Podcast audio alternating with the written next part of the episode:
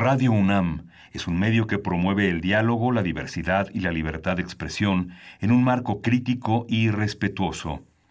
Los comentarios expresados a lo largo de su programación reflejan la opinión de quien los emite, mas no de la radiodifusora.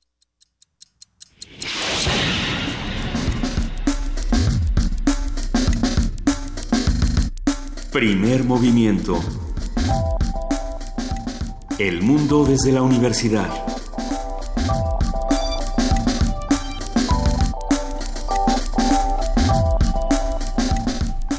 Buenos días, son las 7 de la mañana con 5 minutos de este ya jueves 7 de diciembre. Ya es jueves, querido Miguel Ángel Quemain, ¿cómo estás? Ya es jueves, estamos arañando ya el final del año. Me encanta cómo nosotros no decimos ya es viernes, ya desde el jueves decimos, ok, poco a poco porque nos gusta mucho el jueves. Ustedes saben que nuestro jueves es de mundos posibles, que tenemos muchísima información y nuestra querida jefa de información, Juana Inés de esa, no está el día de hoy, Miguel Ángel. No está el día de hoy, pero regresa el martes. ¿Cómo estás? Muy bien.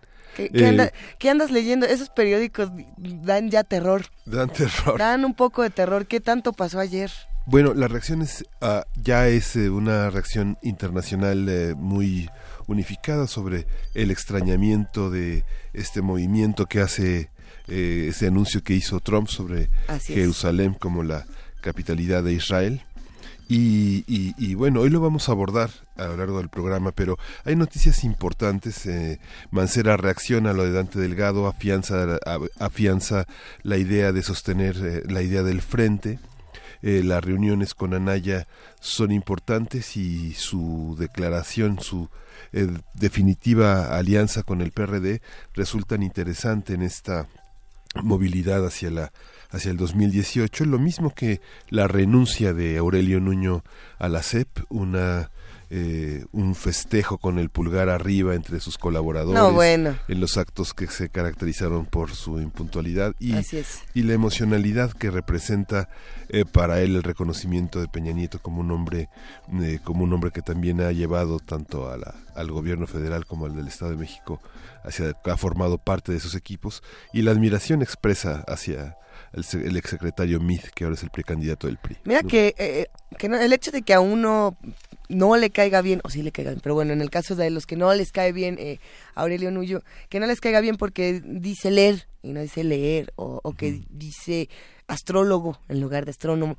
o ciertos errores, no son poca cosa, y menos cuando se trata de personajes como estos, en lugares como estos.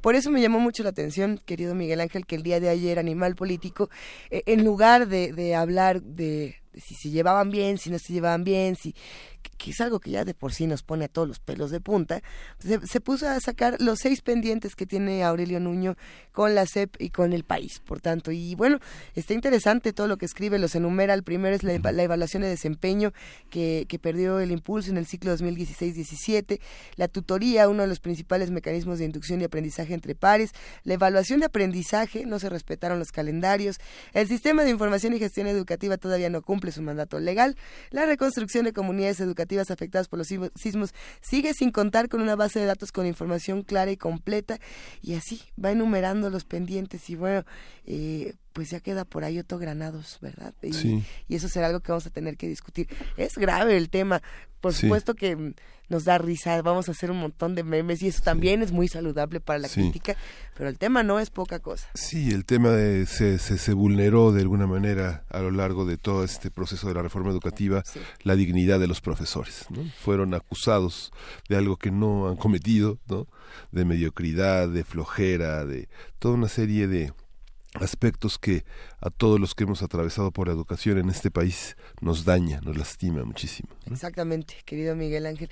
Hoy tenemos un programa lleno de información. ¿Qué vamos a hacer con, ¿qué vamos a hacer con tanto programa? tenemos un jueves de gastronomía. Vamos a hablar de la comida canábica. ¿Qué es esto? Con Hugo Aranza Salinas, que es un chef canábico medicinal guarde usted, guarde querido Radio Escucha, todos sus chistes sobre comida canábica para por ahí de las siete y cuarto. No, no solo los chistes, las preguntas, los antojos. Eh, ya, sabes lo que es comida canábica. Bueno, tú sí lo sabes, Miguel Ángel, pero ya lo sabrán todos los que nos están escuchando. ¿Ya la habrán probado?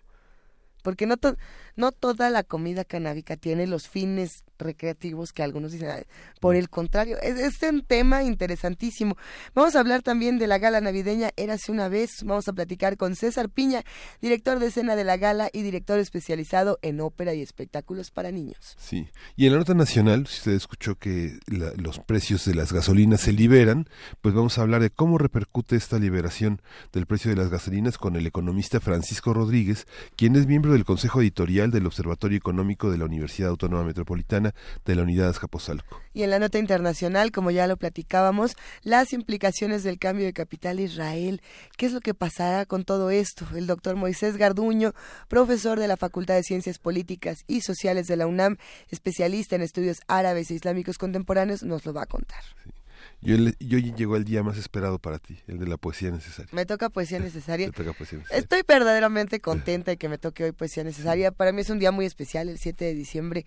Eh, no, no muchos lo saben y los que lo saben lo celebran. Es el cumpleaños de Tom Waits. Entonces, bueno, Tom Waits tiene frases eh, célebres por ahí, tiene poemas maravillosos, tiene libros de poemas, tiene toda clase de canciones, así que a ver si le hacemos un homenaje. Tú también estás medio ronco, Miguel Ángel, deberíamos echarnos un mano a mano con Tom, Waits. Porque el que, te, el que te aventaste con Leonard Cohen fue tan bueno que, que un mano a mano de Tom Waits yo creo que nos vendría muy bien. Y tenemos nuestra mesa. Sí, nuestra mesa del día es Mundos Posibles, este, la gran revolución de octubre, 100 años de un experimento democrático de masas que cimbró al capitalismo por el doctor Alberto Betancourt, quien es doctor en Historia, profesor de la Facultad de Filosofía y Letras de la UNAM y coordinador del Observatorio del G20 de la misma facultad. Eso está bueno. Ya se vuelve jueves y los que escuchan primer movimiento y hacen comunidad con nosotros lo saben y nos pueden escribir en arroba PMovimiento, diagonal primer movimiento UNAM y nos pueden llamar al teléfono 55 36 43 39. Ya iremos platicando de muchos más temas. Por lo pronto nos vamos a preparar ya casi, casi para la comida canábica. Pero vamos a escuchar la primera pieza que nos ofrece el disco de Salif Keita, querido Miguel Ángel. Sí, Salif Keita, este, este gran músico que lo hemos tenido en México que ha alternado con grandes grupos mexicanos como Mono Blanco, como, bueno, Tequere, de, el CD de Folon, que es del año 95. Excelente.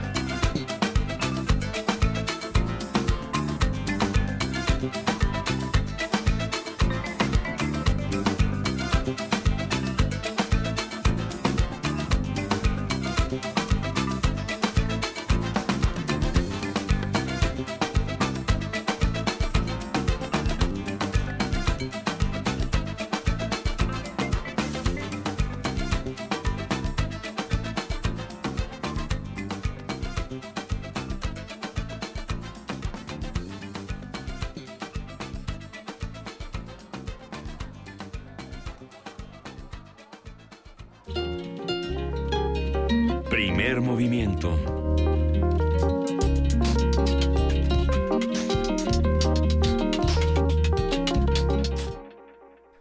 Y bueno, si ustedes supieran lo que estábamos chismeando afuera del aire, hubieran querido que nos abrieran el micrófono así de sorpresa a la mitad de la canción.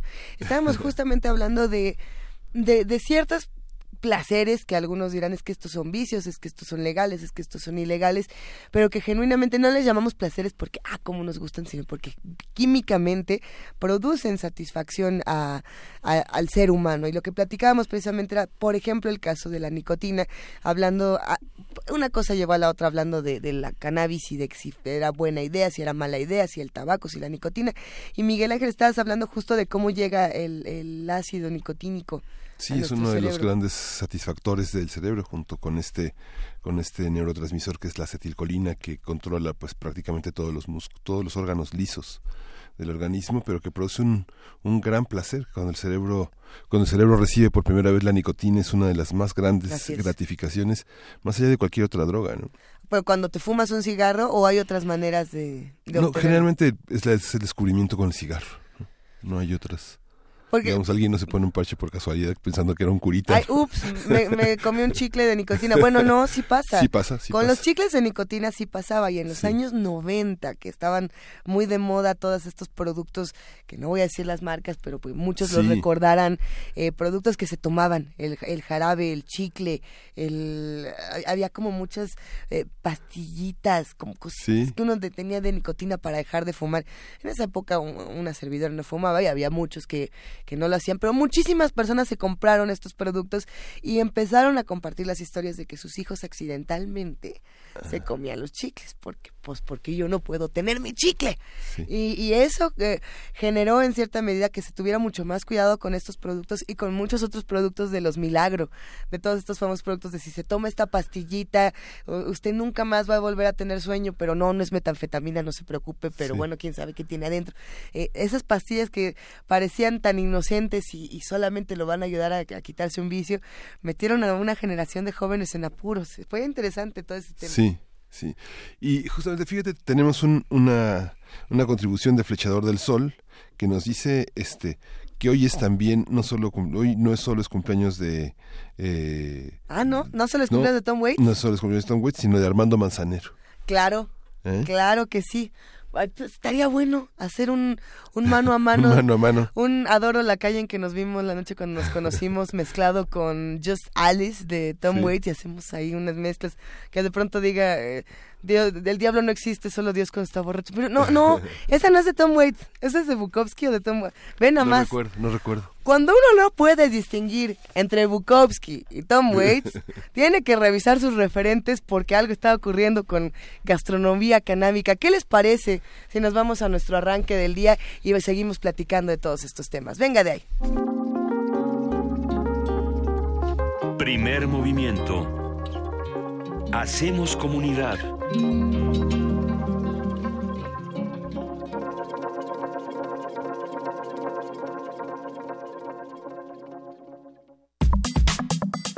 Jueves Gastronómico.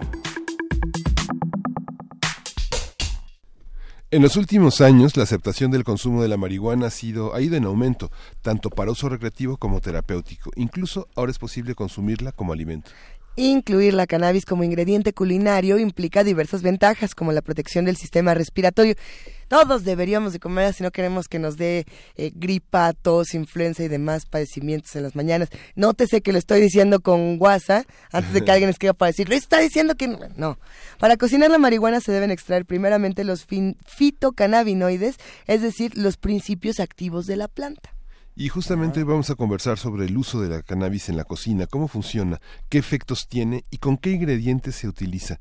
Vamos a conversar con Hugo Aranza Salinas, que ya está con nosotros, y él es chef canábico medicinal. Buenos días, Hugo Aranza, ¿cómo estás? Hola, ¿cómo estás? Muy buen día. Eh, pues agradecido por la invitación y pues vamos a compartir algo de lo que sabemos. Estamos muy emocionados con este tema porque tiene muchos mitos, eh, tiene muchos prejuicios, pero tiene todas las virtudes y eso y eso nos puede llevar a lugares muy interesantes.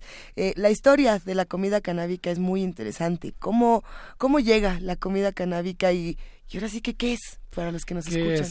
Bueno, ¿qué es la comida canábica? Es eh, la, integración del cannabis o cáñamo al alimento. Esto ya tiene aproximadamente 12.000 años, desde la dinastía Han, eh, aproximadamente el 206 antes de Cristo al 220 después de Cristo, y su uso es desde la semilla, la raíz, las hojas y las flores. Tenemos aquí, pues yo le llamo dos tipos de comida, una que es psicoactiva y no psicoactiva. La no psicoactiva es eh, cuando es crudo, cuando se hace un, smoothie, haces, eh, pones tu hoja eh, las hojas y ya las, este, las, las, las, remueves, las licuas, perdón, y ya te tomas este, ese licuado. Ese licuado lo que tiene es puro THCA, que es el grado alimenticio y eh, no contiene el, la psicoactividad. En lo personal, a mí me gusta mucho cocinar con la semilla de cáñamo, que es antiinflamatorio, anti, espasmático, algo así no recuerdo. Espasmódico. Espasmódico. Eh, también te ayuda mucho a la digestión. Sí, sí, sí. Y de hecho aquí les traje para que prueben un poco de hemp chata, que es un agua de horchata que yo lo hago con las semillas de cáñamo. Qué afortunados nosotros que estamos en esta cabina. Ahorita lo vamos a probar. Eh, no, lo que nos han preguntado y nos preguntan desde, el, desde el día de ayer y que a, mí me llama mucho la atención, Hugo, era, el tema de eh, si esta comida por comértela te va a poner en un estado alterado o no. Y si partimos de ahí, y a lo mejor nos dará más seguridad de entrarle o no, ¿no? Ok, sí, pues la verdad yo, lo, yo eh, sí es recomendable, pero eh, la verdad es muy diferente. Por decir, si uno consume, si uno fuma y a lo, comido es diferente porque es seis veces más su potencia y tiene un, eh, un efecto, se tarda de entre 40 minutos y dos horas. ¿Ok? Y esto yo sí lo recomiendo porque en pequeñas microdosis, en, pequeños dosis para que eh, te pueda ayudar para dolores, para eh, tienes problemas del estómago, te puede ayudar, es desinflamatorio. Y eh, pues sí, como lo queremos consumir como lúdico, la verdad yo lo recomiendo, pero en pequeñas cantidades, porque te puedes llevar unas grandes sorpresas, la verdad. y, este, y siempre tiene que ser en compañía de las personas o de sus, eh, las personas que estén con mucha confianza. Y también no es cualquier planta porque la mayoría de en, la Ciudad de México lo que encontramos son plantas eh, ya vienen secas, vienen comprimidas. Y esa es una planta que ya viene hongueada y viene contaminada. No sabemos de qué procedencia viene. Entonces, no sabemos qué contaminantes trae esa planta. Lo más recomendable es el autocultivo, que cada quien tenga sus plantas y ya sabe lo que le está dando uno, qué tipo de nutrientes, cómo la cuida, ¿no? Ahí ahora sí que yo lo, lo que yo digo que es la vibra que trae la planta y lo que uno le pone. Entonces, ya ahí si tú lo, lo dosificas y lo haces eh, pues en pequeñas porciones, eh, tú te puedes automedicar, entre comillas, y este les puede ayudar en diferentes padecimientos. Uno puede ser el insomnio. O sea, tienes insomnio, te comes un pedazo de, puede ser galleta, brownie, miel, eh, puede ser ahora sí que el, cannabis se puede, es un liposoluble, lo puedes extraer a base de aceites, aceite de coco, de mantequilla, lo puedes traer este con aceite de oliva. en lo personal me gusta mucho el aceite de coco, que aparte por su omega 3. Ah, bueno, o sea, todo esto realmente sí nos está aportando nutrientes Ah, y además está delicioso. Yo te veo con una cara, Miguel Ángel, de curiosidad. ah, ¿Cómo, cómo ves este tema? Sí, bueno, hay, hay una hay una parte que tiene que ver con el aspecto tradicional. Hay una hay una recuperación, pues, de la de los de de toda esta sabiduría ancestral indígena que recupere el uso de la el uso de la cannabis para para fines medicinales, para fines terapéuticos, para fines culinarios. Hay alguna y hay otra parte científica culinaria que tenga que ver con esta esta parte, por ejemplo, que ha desarrollado tanto la Universidad de Chapingo. Ok, pues en, en la gastronomía eh, lo que les puedo yo decir en lo que he conocido, que pues tiene pues muchos aspectos benéficos. Ajá. En uno de ellos es el THC y el, y el CBD, que son los dos cannabinoides más eh, ocurrentes o los que más se han conocido. Pero por decir, si usted, si nosotros consumimos THCA, que es el lado ácido, eh, que es cuando todavía no se, libera una molécula de carbono para hacer psicoactivo el- la planta, que se vuelve THC. Este tiene, eh, pues tiene propiedades con omega 3, como el omega 6. Tiene eh, los principales aminoácidos y ah, cubre la- las, la- tiene mucha proteína también. Cubre las cadenas necesarias de alimentación que el, que el cuerpo no, no genera.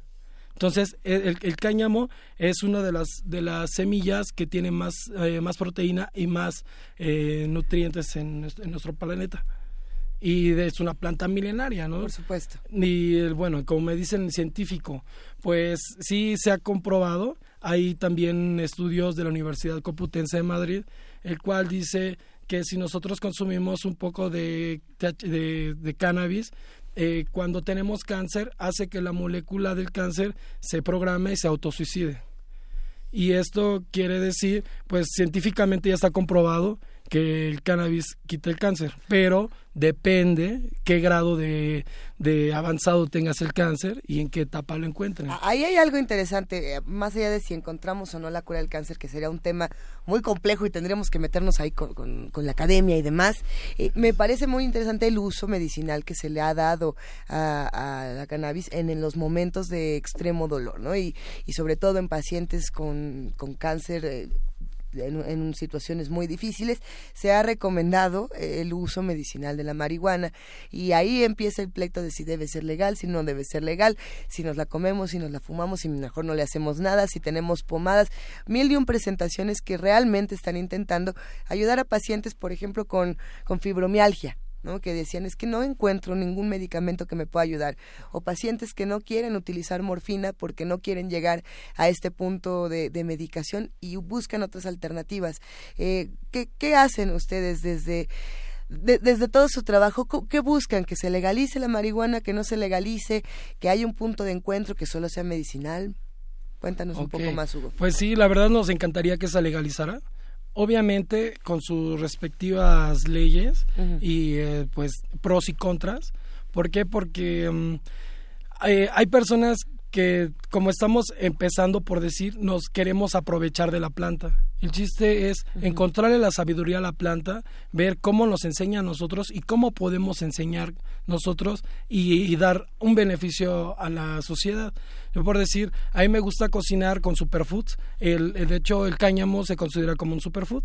¿Y para qué todo esto? eh, me gusta combinarlo para ciertos síntomas. A ver, ¿qué son los superfoods antes de Los superfoods son los superalimentos que están, que tiene, por decir, el cáñamo, la linaza, eh, um, el aceite de coco también es considerado un superfood, eh, la lenteja, eh, que son super, superalimentos, que son semillas, ahora sí que des- como, como decían, un grano de mostaza te puede Ajá. aportar demasiado. Entonces, eh, estos aportan demasiado mi- amino- aminoácidos al organismo Ajá. y que no los encontramos tan fácil. Bien, bien, bien, bien. Estamos aquí checando precisamente la página de Cocina 710, que es, eh, pues, to- to- es, es todo un refugio gastronómico. Hay recetas, eh, además todas se nos antojan. Ahí en- entraríamos al tema, a la controversia del hemp. Bueno, a mí, eh, yo nu- nunca he estado tan clara de qué es el hemp. Por aquí tenemos muchos amigos eh, veganos que trabajan en Radio UNAM. Todos nos quieren dar hemp, a- a- así, mira, ponte estos audífonos de hemp y este micrófono de hemp. Y la mesa es de hemp, todo se come, todo es de hemp. Y decíamos, bueno, ¿y qué es eso del hemp? Y, y muchos radioescuchas nos lo han preguntado. ¿Podemos hablar de qué Claro. es y las virtudes del hemp, si es que las tiene? Claro, claro. Pues miren, eh, una cosa es el, el cáñamo, Ajá. que es el hemp, y otra es la marihuana. Eh, La marihuana es No lo es que lo trae la flor y que trae las hojas, eh, muy bellas, por cierto. Y el hemp es más el tallo y es más la fibra. Y de hecho, de cual se pueden aprovechar sus, sus beneficios de celulosa, y el cual antes se hacía textiles y se hacía eh, papel. Ajá. Y de hecho, ahorita se está retomando. Ahorita ya están haciendo con impresoras en 3D, están imp- imprimiendo todo, cualquier cosa de a base de cáñamo. ¿Pero le es- decimos cáñamo o hemp? Hemp, eh, en inglés hemp, en, castellano cáñamo. Ahora, la próxima vez que vengan y nos digan que nos Sí. comamos un plato de ejemplo, vamos a decir, me da uno de cáñamo mejor. Eh, ¿Qué recetas nos recomiendas? Porque yo veo aquí que todo se ve delicioso. ¿Qué, ¿Qué se puede hacer y cómo se puede hacer? ¿Qué se puede hacer? Pues mire, yo lo que más recomiendo, lo más sencillo, es una extracción a base de mantequilla. Ajá. Y esto cómo es, ustedes ponen las flores, las flores se pone, se descarboxila primero, que es la descarboxilación. Sí, a ver. es la descarboxilación es liberar la, la molécula de carbono de que viene en su fórmula- forma cruda el, el, can- el cannabis. Eh, entonces, más o menos el THC se, se cambia de, de THC a, a THC a 147 grados eh, Celsius, perdón. Ajá. Entonces, lo que tenemos que hacer es hacer una descarboxilación para que activar la planta. Eso quiere decir, por un ejemplo, yo la descarboxilo a 90 grados. ¿Para qué? Para que no pierda sus propiedades. Eh, porque a partir de 110 eh, grados empiezan a volar, tira, a, a evaporarse ciertas propiedades. A ver, en los términos más llanos y en, eh, aun- aunque entremos a terrenos incómodos, si yo no quiero que esta comida canábica me produzca eh, efectos de que me voy a ir a trabajar a primer movimiento y no sé qué pueda pasar, la tengo que dejar un poco más en el fuego y pierde, digamos, estas propiedades que hacen que uno entre a, A la psicoactividad. a la psicoactividad. Claro. Ok. ¿Y qué pasa entonces? ¿Lo empetemos con la mantequilla? Eh, lo pasamos con la mante- eh, después de Ajá. que lo descarboxilamos, eh, se pasa la mantequilla a baño María, aproximadamente unas 3 a 5 horas, para que haga la infusión, para que el- suelte todos los aceites y, a- y se adhiera a la mantequilla. Después, pues lo dejamos enfriar y ya podemos hacer uso de la mantequilla de en unos hot cakes, eh, ahora sí que puede ser leche canábica, puede hacer atole canábico, ahora sí que todo es un mundo, ¿no? Pero siempre es recomendable hacerlo cuando esté uno en casa, no vaya a salir, porque obviamente puede hacer unos efectos más fuertes.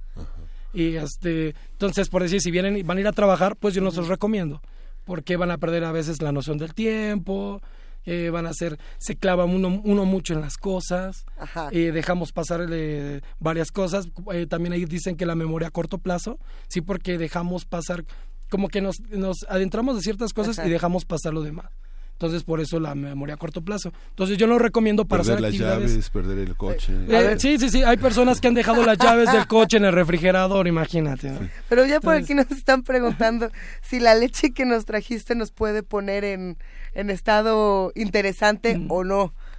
No, no les va, no les va a, A ver, poner. a porque porque poquito, es a base no- de, de la semilla de hemp, es los corazones de hemp, de Ajá. cáñamo.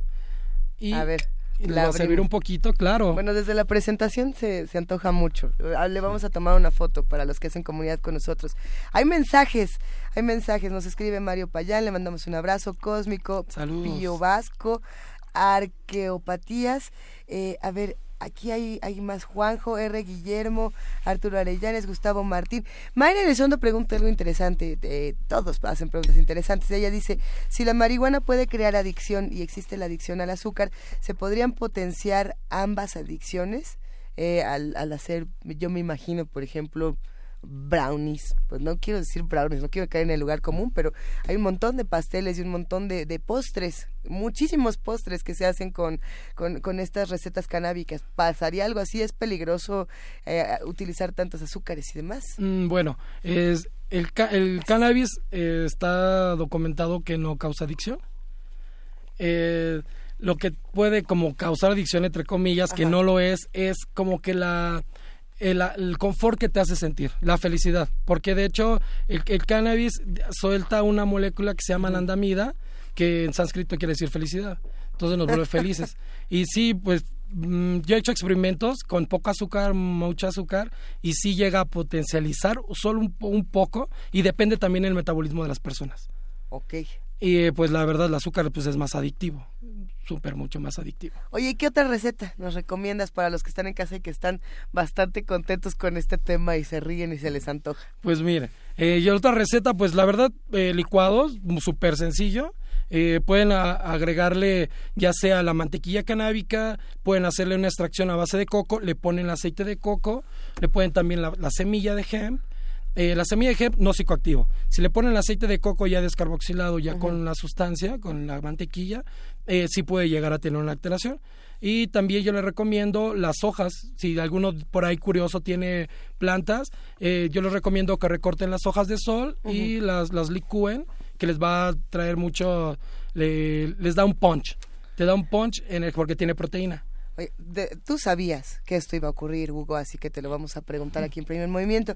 En redes sociales nos han mandado comentarios de que les gusta y también de que les ponen, les, les ciertas dudas. En la línea telefónica también han estado molestos diciendo que por qué hablamos de, de marihuana en, en, la universidad y que estos pueden o no llegar a ser temas universitarios eh, por el asunto de si es legal, si no es legal, si estamos nada más hablando de cómo nos vamos a poner pachecos al aire o no. Eh, va mucho más allá de eso y creo que hay una discusión interesante de eh, por qué sí, ¿Por qué, ¿Por qué sí apoyar algo, un, un, proyecto como este?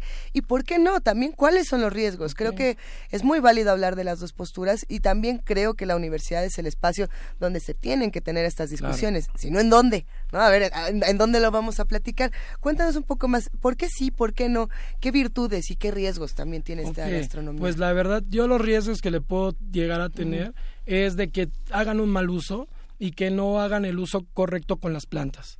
O sea, como lo que les, les comentaba en el, al principio, de uh -huh. una planta contaminada porque pueden llegar a contaminar a otras personas. Uh -huh. Entonces, eso es como en contra y en pros, eh, pues la verdad es una planta que es muy muy rica. En España se le llama planta cerdo porque se pueden hacer muchísimas cosas con, con ella, desde el alimento, ropa, eh, el textil, plásticos, mmm, podemos hacer los micrófonos, uh -huh, este, claro. entonces aparte eh, pues ahora sí que tener una planta en casa pues es como cualquier otro tipo de planta, ¿no? El chiste es cada quien qué mentalidad le pone uno a ese, qué valor le da. Yo la verdad yo lo veo como algo natural que a mí me ha enseñado y me ha mostrado diferentes caminos a ayudar a las personas, ayudarme a mí mismo. No hay una no hay una restricción legal para cultivarla. Eh, pues sí, aquí no se puede cultivar. Mm. Aquí en México no se puede cultivar, no se puede vender. Simplemente el gobierno dice, pues es legal eh, por, portar tus 5 gramos, pero quién sabe cómo lo vas a obtener. Mm.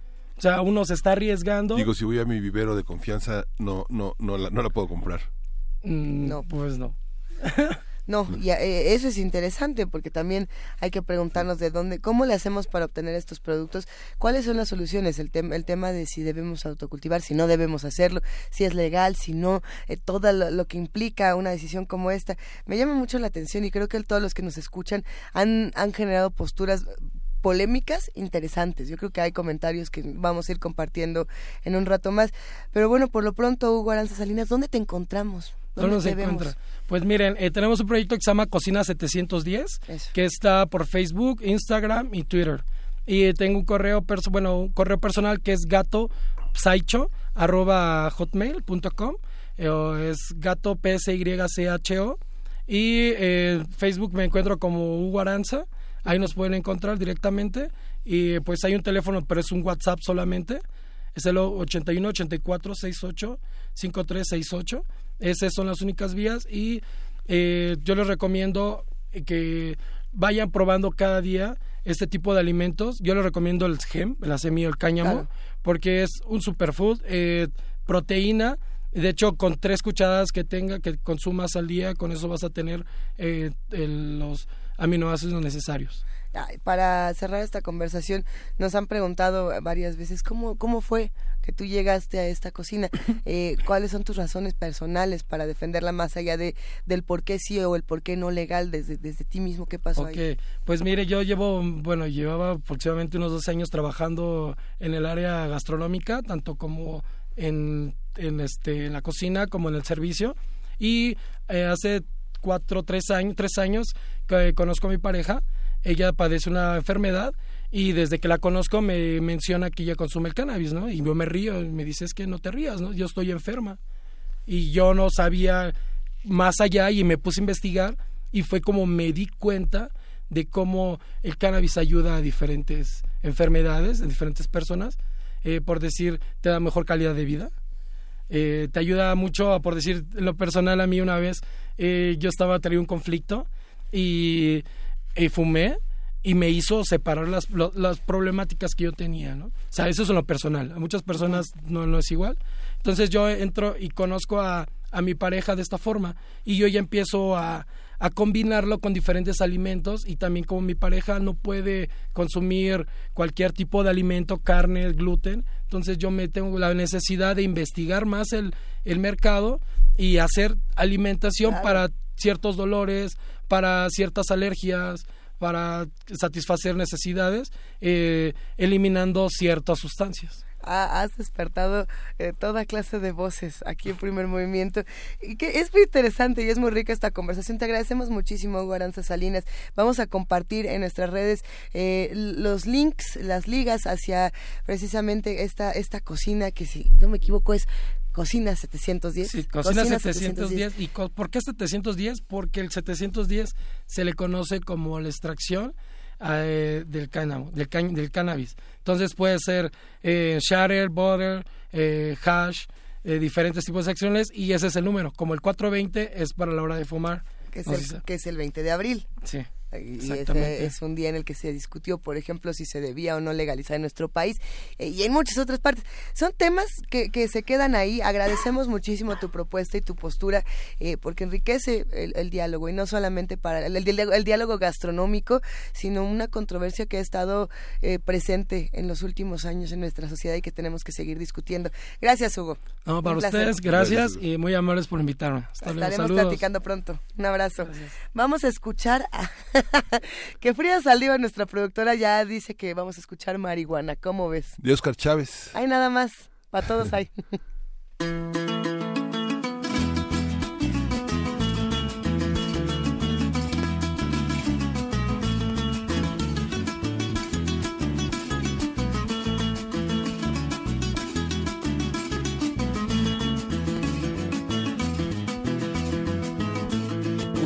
Cantaba la rana y echaba las coplas de la marihuana. Cuni Cuni cantaba la rana y echaba las coplas de la marihuana. Marihuana tuvo un hijito y le pusieron San Expedito como era abogado de los de Santana porque era Sansón para la marihuana. Marihuana tuvo un hijito y le pusieron San Expedito como era abogado de los de Santana porque era Sansón para la marihuana. Marihuana, ya no puedo ni levantar la cabeza con los ojos colorados y la boca reseca, reseca. Marihuana, ya no puedo ni levantar la cabeza con los ojos colorados y la boca reseca, reseca.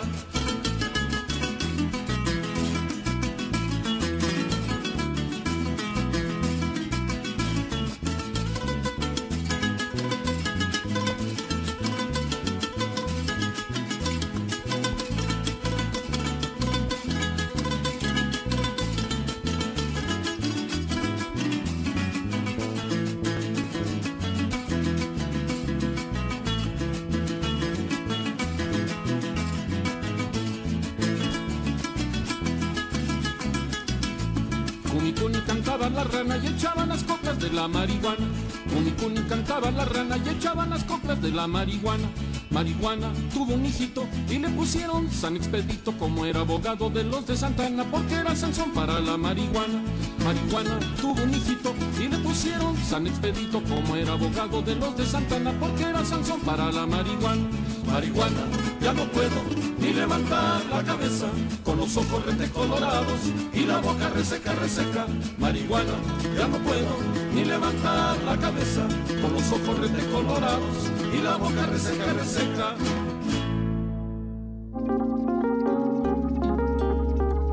Primer movimiento. Hacemos comunidad.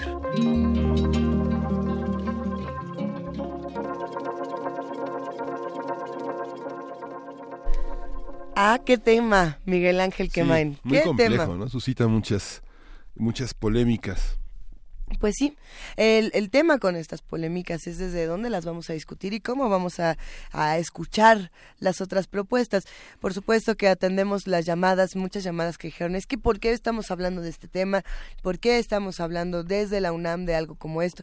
Yo nada más quiero, quiero aclarar y me llama mucho la atención que cuando hemos hablado de por ejemplo, de, de marihuana, de la legalización de la marihuana, o para usos médicos o lúdicos, que, o va- vaya, recreativos, que no es la palabra, lúdico no es la palabra, o cuando hemos hablado, por ejemplo, y esto se me hace un, comparativo curioso, de saberes originarios, hay un, grupo de personas que se indigna y que dicen, eso no es universitario. Hablar con un doctor de medicina tradicional, eh, de, con saberes antiguos, eso no está bien.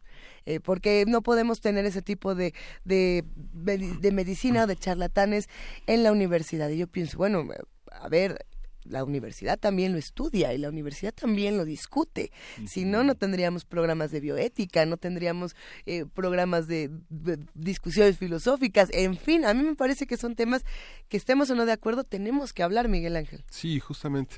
Me re- recuerdo mucho eh, los trabajos de Antonio Escotado, este gran filósofo español. Es un filósofo y es un periodista que participó con la editorial Alianza en, en el desarrollo del diccionario de las drogas. Es el gran editor de este diccionario tan importante que, que circula en que circula en nuestra lengua de una manera muy profusa, porque bueno es un instrumento, una herramienta de comprensión muy importante con una multiplicidad de fuentes enorme y que se ha discutido fundamentalmente la el tema del mercado y de la, de la sujeción a través de la adicción de poblaciones juveniles y de poblaciones muy frágiles mediante esta mediante esta utilización maligna de la de la de la droga y de la adicción que es algo que se discute muchísimo cuando se piensa en la sociedad norteamericana tan esclavizada por sus propias adicciones desde los nuggets hasta la marihuana Desde los nuggets hasta la marihuana. No, Qué manera de decirlo. ¿no? Bueno, ahora sí que, queridos radioescuchas, ¿qué prefieren? ¿Nuggets o marihuana? unos unos uno- una, una buena dosis de nuggets con control remoto ¿no? Pues es un tema, no solamente en Estados Unidos es, es legal la marihuana, hay que decirlo. Por ejemplo, tenemos cifras de Holanda, de Corea del Norte, no, la- bueno, no, es que no, ahí sí está penalizado, no, perdón. Justamente estoy leyendo los que no, en Estados Unidos, en Suiza parece ser que los mayores de edad tienen- pueden tener hasta 10 gramos. En Jamaica pues, eh, se aprobó una ley que despenaliza la posesión de pequeñas cantidades de cannabis. En México se va a seguir discutiendo este tema y se discutirá años y años y años. En Uruguay, por ejemplo, en Paraguay hay, hay discusiones. Eh, muchos dicen que debería de seguir eh, México y Latinoamérica el ejemplo de Uruguay, donde al legalizar la, la marihuana, pues se tuvo, digamos, un ambiente mucho más saludable. A partir de ahí hubo, hubo mejoras para, para ese país. Y hay quienes dicen, esas mejoras no tienen absolutamente nada que ver con el uso de la marihuana. Yo de todas maneras creo que es algo que tenemos que discutir y que Sí. eventualmente podremos probar si es que nos llama la atención hacerlo. Eh, aquí nosotros tenemos la leche que nos dejó eh, Hugo, nuestro amigo chef canábico Hugo Aranza Salinas, y no sabe nada mal, está bastante rica. Aquí tenemos, nos dejó también, y, y ojalá que pudiéramos tomarle foto, corazones de hemp. Eh, nos dejó unos corazones de hemp que saben deliciosos y unas semillas que, que están cubiertas de, de azúcar, están caramelizadas, que se echan a, la- a las ensaladas. Hubiera estado bueno que nos contara cómo prepara estas ensaladas. Al parecer, eh, es eh, la sorpresita crujiente y en lugar de encontrarse un cacahuate, pues se encuentra uno un, ¿cómo se le llamará? ¿Un coquito? ¿Una semilla? Un, es que eh, no, es así.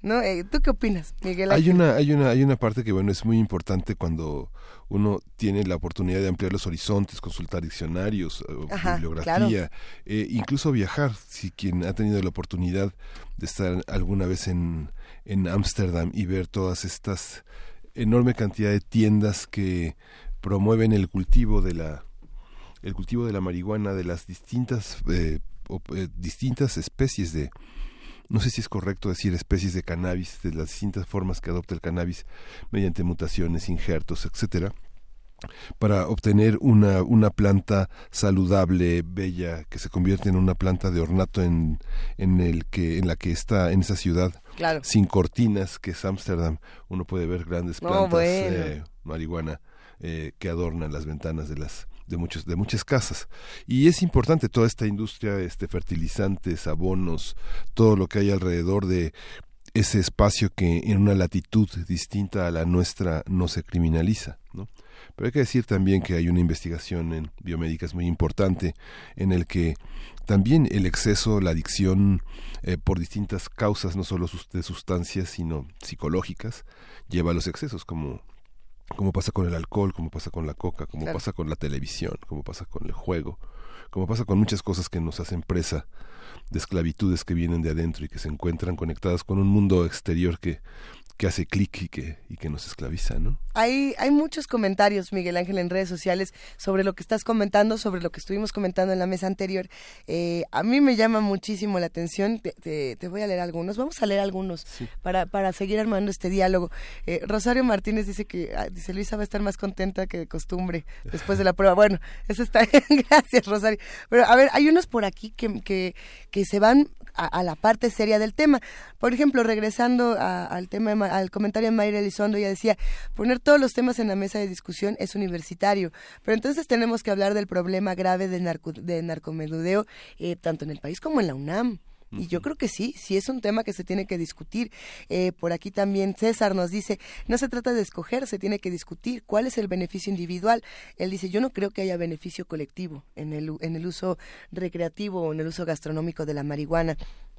A ver, Micho el Bicho nos dice, yo celebro que la universidad sea el espacio para hablar de este tema y de todos los demás, eh, pero por acá también pues están los que nos dicen que no, y, y porque muchos decían, a ver, eh, afirmar que, la que está científicamente comprobado que la marihuana cura el cáncer es es algo que no está científicamente comprobado, ¿no? Y, y, bueno, pues ahí justamente regresemos a las fuentes, busquemos estudios, vamos a discutirlo con, ahora sí que con herramientas en mano y veamos qué sí nos dice la ciencia sobre, sobre la marihuana, sobre este uso legal y qué no nos dice y qué falta por investigar, cuántas investigaciones a lo mejor han sido frenadas. Mm, no sé, Miguel Ángel, se me hace que a ti no te tocó pero aún así te lo cuento.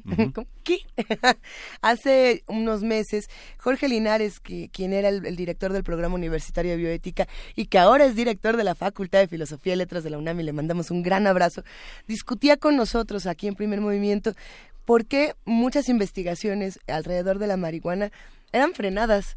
Entonces decían, bueno, es que no es que podamos saber si hace un bien o hace un mal en estos aspectos en particular, porque no se permite investigar con ello. Y entonces al no permitirlo, porque las farmacéuticas ya tienen nichos establecidos, porque si metemos nuevos elementos naturales de ciertas maneras, pues estamos acabando con todo un mercado, ¿no? Y entonces decir, es que este producto en particular, es que la marihuana en particular es mala, eh, pues como, o sea, tenemos herramientas para decir que es mala, tenemos herramientas para decir que es buena desde la ciencia, eh, ahí se pone interesante. Él, él justamente defendía cada semana defendía que se legalizara por lo menos para poder eh, discutir, ¿no? Y por lo menos para poder seguir investigando. Eh, por aquí también nos dice eh, Paco Barajas, hay un abrazote para Paco Barajas, dice, ya no solo en Ámsterdam, en California ya hay muchísimas opciones dulces, don Pancho hace todo tipo de dulces mexicanos con marihuana. a ver si, nos dice dónde está el, el asunto. También por aquí César nos dice que no habla de cocina, sino de medicina a ver, de los comentarios que nos hace eh, el invitado. Y Paco Barajas continúa con el problema eterno de la doble moral. Y aquí entra algo, a ver qué les parece. Dice, el alcohol sí, la marihuana no. Hay que evolucionar, por eso el mejor programa de la radio. Ah, muchas gracias. Eh, bueno, pues sí, hay quien dice el alcohol sí, el, sí, el tabaco sí, la marihuana, ¿no? Pero ¿qué pasa con todas hay estas hay, cosas? hay este hay este aspecto que también este tiene, tiene que ver con la, lo que muchos de nuestros radioescuchas comentan, con la parte delictiva y con la parte eh, dolorosa que ha causado, eh, que, es, que, es, el narcotráfico. Justamente eh, este, organizamos una mesa sobre Guerrero, en la que estuvo presente desde la Amapola hasta la Acapulco Golden y las y, y, las, los perjuicios que ha causado la violencia y todo esto este todo este mundo tan tan fuerte no no solo es esta parte de la de la comida canábica, sino también lo hemos abordado desde muchísimos puntos de vista. Bueno, pero cuando le preguntas a Miguel Ángel Mancera si hay narcotráfico en nuestro país y él dice, no, no es lo mismo que narcomenudeo, no confundan, no se metan en ese asunto, entra otra discusión. Vamos a, a, escuchar una cápsula que nos ofrece nuestra querida producción de Radio UNAM y regresamos a charlar con todos ustedes porque esta discusión se puso re buena. La condición humana de René Magritte en el bastidor acústico a continuación.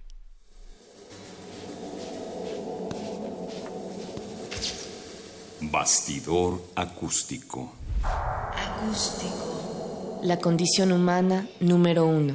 René Magritte.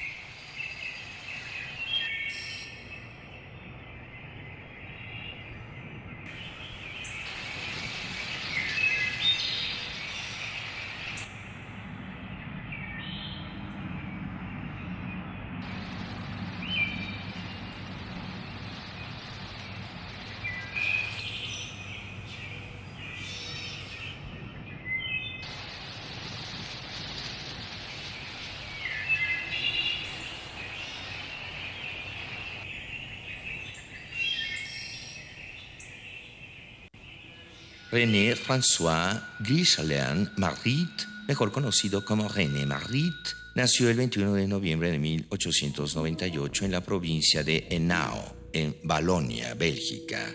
Su madre trabajaba como sombrerera y su padre como sastre y comerciante de telas. Siendo el mayor de tres hermanos, René Magritte comenzó a recibir clases de dibujo en 1910 cuando sus padres se trasladaron a Châtelet.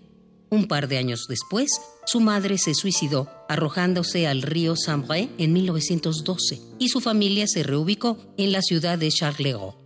Para 1916, año de su ingreso a la Academia Real de Bellas Artes de Bruselas, Magritte ya había llevado a cabo algunos cuadros de estilo impresionista, pero a partir de entonces comenzó a ejercitarse en técnicas y temáticas propias del futurismo, del simbolismo y del cubismo hasta 1918, momento en el que dio por terminado sus estudios. René Magritte se casó con Georgette Verger en 1922, a la que había conocido tiempo atrás a los 15 años. Desempeñándose como artista gráfico, Magritte conoció la obra de Giorgio de Chirico. En 1926 pintó El jinete perdido y un año después fue su primera exposición en Bruselas. Magritte se trasladó entonces a la comuna francesa de Perros-sur-Marne, cerca de París, y conoció a Jean Miró, Paul Eluard, Max Ernst, André Breton y Hans Harp. René Magritte se unió al movimiento surrealista con una de sus más reconocidas obras, La traición de las imágenes, de 1929 y en 1937 se dedicó a pintar cuadros de gran formato para el poeta y escultor surrealista Edward James, desarrollando entre ellos el principio del placer. Tres años después, él y su esposa se trasladaron al sur de Francia, en Carcassonne, donde de 1943 a 1947 Magritte incursionó en el que ha sido llamado estilo Renoir o solar producto de una reacción frente a las sensaciones de aislamiento y enajenación que le suscitó la ocupación alemana de Bélgica y que lo llevó tanto a privilegiar el uso de paletas coloridas como a renunciar al pesimismo y a la violencia de su trabajo precedente tras firmar junto con otros artistas el manifiesto del surrealismo en plena luz de sol. En 1947 comenzó el periodo Vaca, en el que Magritte adoptó un crudo fobismo que fue duramente atacado tras la exposición inaugurada en 1948 en la Galería de Faubourg, París, donde se exhibieron cuadros como Elipsis, Hambre y El Cojo. Acto seguido, Magritte regresó al estilo que lo había caracterizado antes de la guerra, Se hizo director en 1952 de la revista El Mapa de la Naturaleza y un año después pintó los murales del casino Noque Le Soult. En 1965, Magritte se trasladó a Italia, visitó Roma y viajó a Nueva York, ciudad en la que se realizó una retrospectiva de su obra por parte del MoMA. Hacia el final de su vida, Magritte tuvo una exposición en la Galería Iolas de París, se le hizo una retrospectiva en Alemania y retocó los modelos de cera de sus primeras esculturas. Bastidor acústico.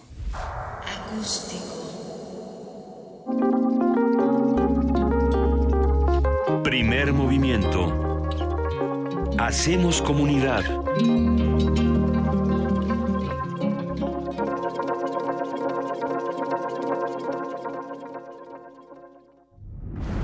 Resistir está en la naturaleza humana. En todo aquello que hemos creado para nuestro cuerpo y nuestro espíritu. En la libertad de nuestros sentidos y el derecho a nuestros pensamientos. En nuestra capacidad de ser responsables y en el gusto de entretenernos. Tenemos un legado que mantener y nuestra tripulación cumple su misión con honor. Resistencia modulada. De lunes a viernes, de las 20 a las 23 horas, por el 96.1 de FM, Radio UNAM. Experiencia sonora. La revista de la universidad en radio. Te invitamos a escuchar esta serie, donde cada mes diferentes personalidades se darán cita para dialogar sobre los conceptos a los que se enfrenta día con día el ser humano. Música, extinción, revolución, palabras. Cada tema será abordado desde la visión de nuestro invitado semanal. Dialoga con nosotros todos los jueves a las 16 horas por el 96.1 de FM, en el papel, en la pantalla, en las ondas y en la web. La revista de la universidad abre el diálogo en Radio UNAM. Experiencia sonora.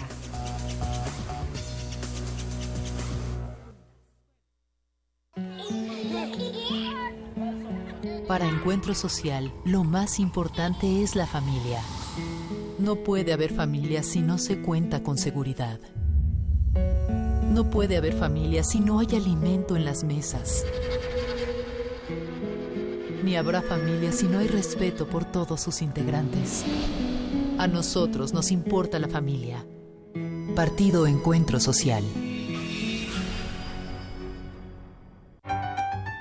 Como los pulpos, los escritores son más sabrosos en su tinta. Una producción del Instituto de Energías Renovables de la UNAM.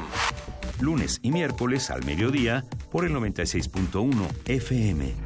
Radio UNAM.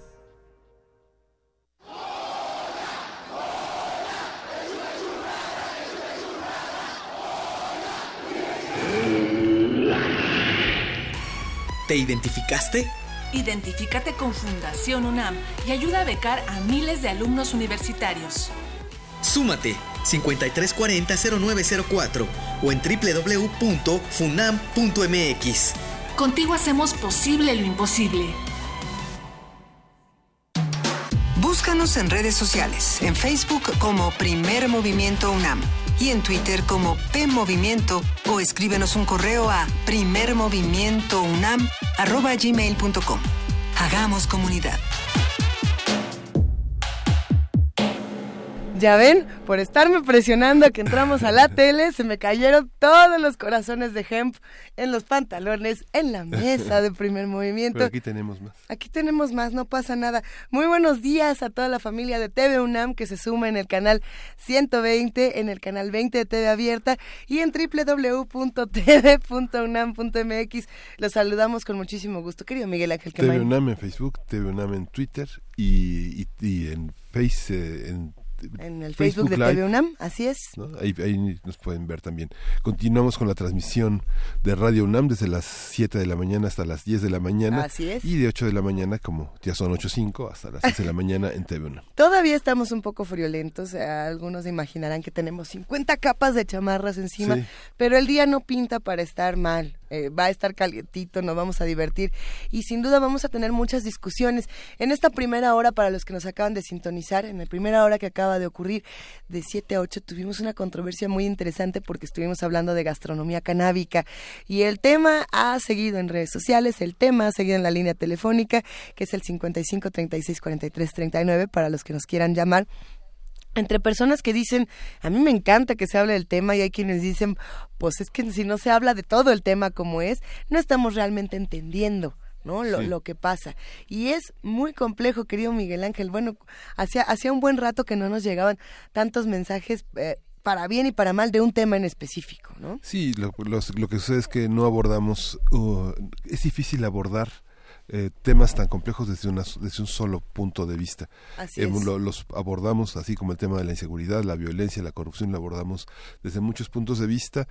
Y si usted sigue Primer Movimiento y nuestros podcasts que ya están, ya están, ya están funcionando, eh, ya volvió el podcast. Puede, puede, puede recuperar muchas conversaciones, muchas discusiones que se van armando como un rompecabezas a lo largo del año. Y justamente este fin de año vamos a tener gran parte de ese rompecabezas armado en estos programas especiales que hicimos para el fin de año y que son resultado también de toda esta conversación que hemos sostenido con, con ustedes y con nuestros especialistas.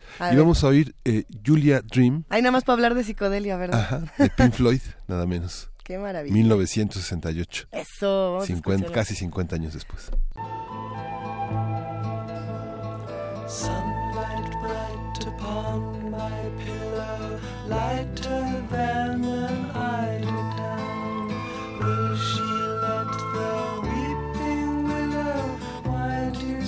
an branches round.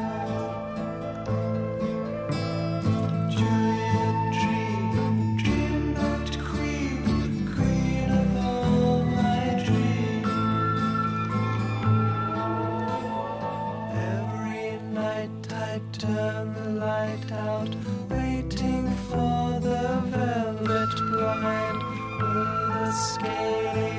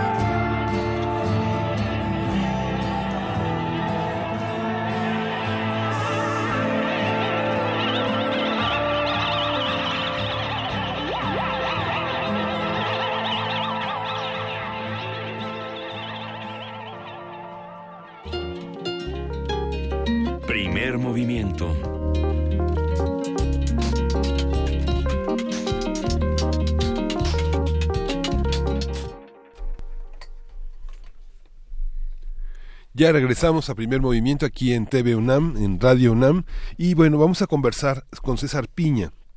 Él es director de escena de la gala y director especializado en ópera y espectáculos para niños y nos va a compartir, nos va a invitar a una gala navideña que se llama Eración una vez. Buenos días, César Piña, ¿cómo estás? Buenos días, ¿qué tal? Muchas gracias, bien.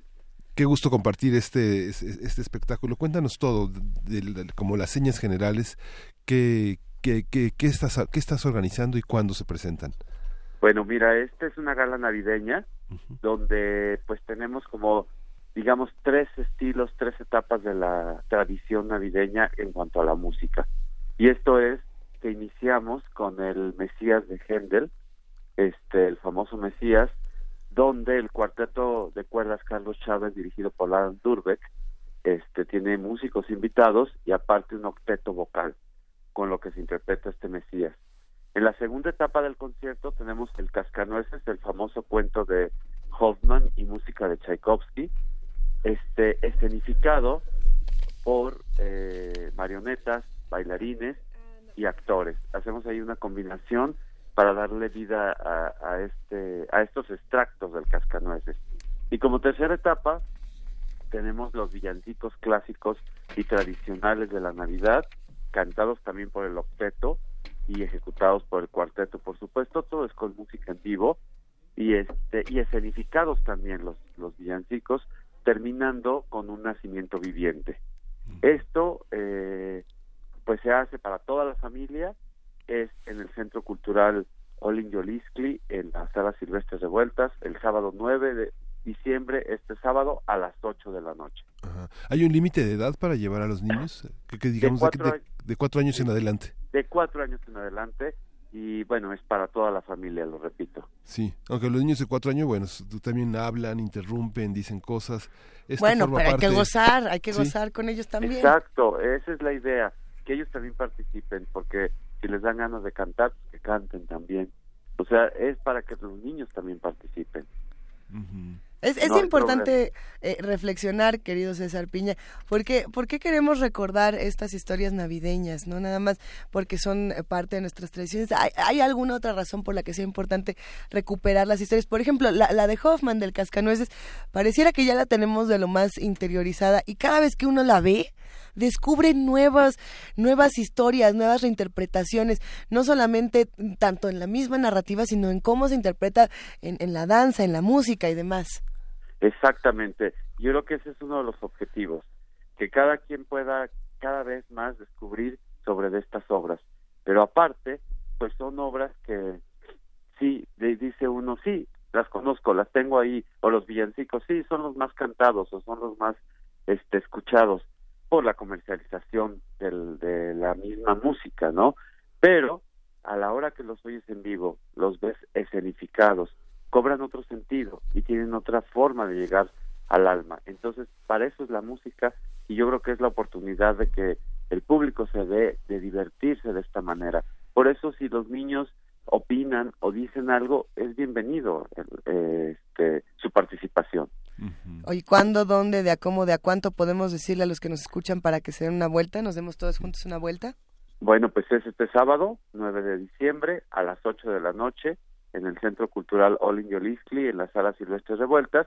El boleto cuesta 500 pesos, pero hay descuentos este, de INAPAN, maestros, estudiantes, bueno, todos los descuentos de tradicionales, ¿no? Sí. Y bueno, nosotros eh, tenemos la oportunidad de regalarle a nuestros radioescuchas tres cortesías dobles. Eh, hay que llegar 30 minutos antes a la mesa de relaciones públicas con una identificación, no solo para recoger las cortesías, sino también para registrarse para una rifa que se va a realizar al final del, del concierto, César.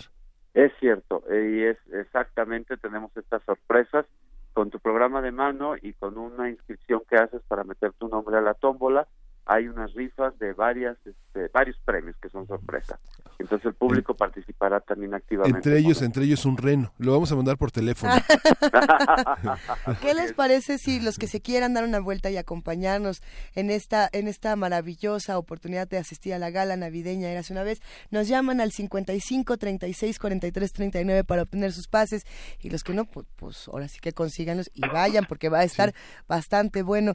César, ¿cómo nos despedimos? ¿Con qué reflexiones finales nos quedamos? Pues que este, finalmente esta época de Navidad, aparte de reunirse con la familia, que es lo más importante, pues nos demos la oportunidad de disfrutar de la música y de nuestras tradiciones. Finalmente, estos villancicos, como les repito, son tradicionales y terminamos con un nacimiento viviente que forma parte de las tradiciones mexicanas. Yo creo que eso es lo más importante. Pues te agradecemos muchísimo, César Piña, director de escena de la gala, precisamente director especializado en ópera y espectáculos para niños.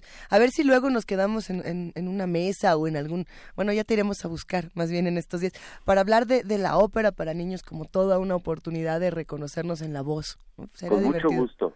Pues Con mucho muchísimas gusto, Yo gracias. encantado. Gracias a ustedes. Un placer, gracias. Hasta luego. Hasta luego. Primer movimiento. Hacemos comunidad.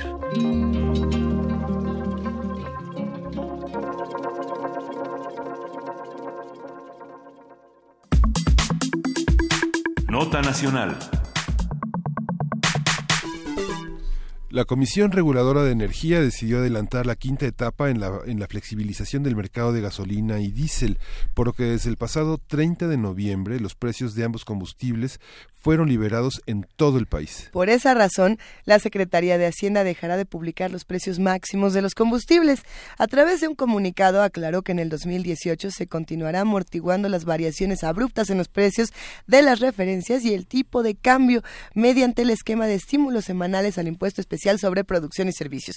Si alguien entendió de qué se trata esto o cómo nos va a ir, prepárese porque nos van a dar la vuelta. Está difícil. La Comisión Reguladora de Energía aseguró que en las zonas donde ya se había liberado el precio de la gasolina y el diésel, se detectó una tendencia general a la estabilidad.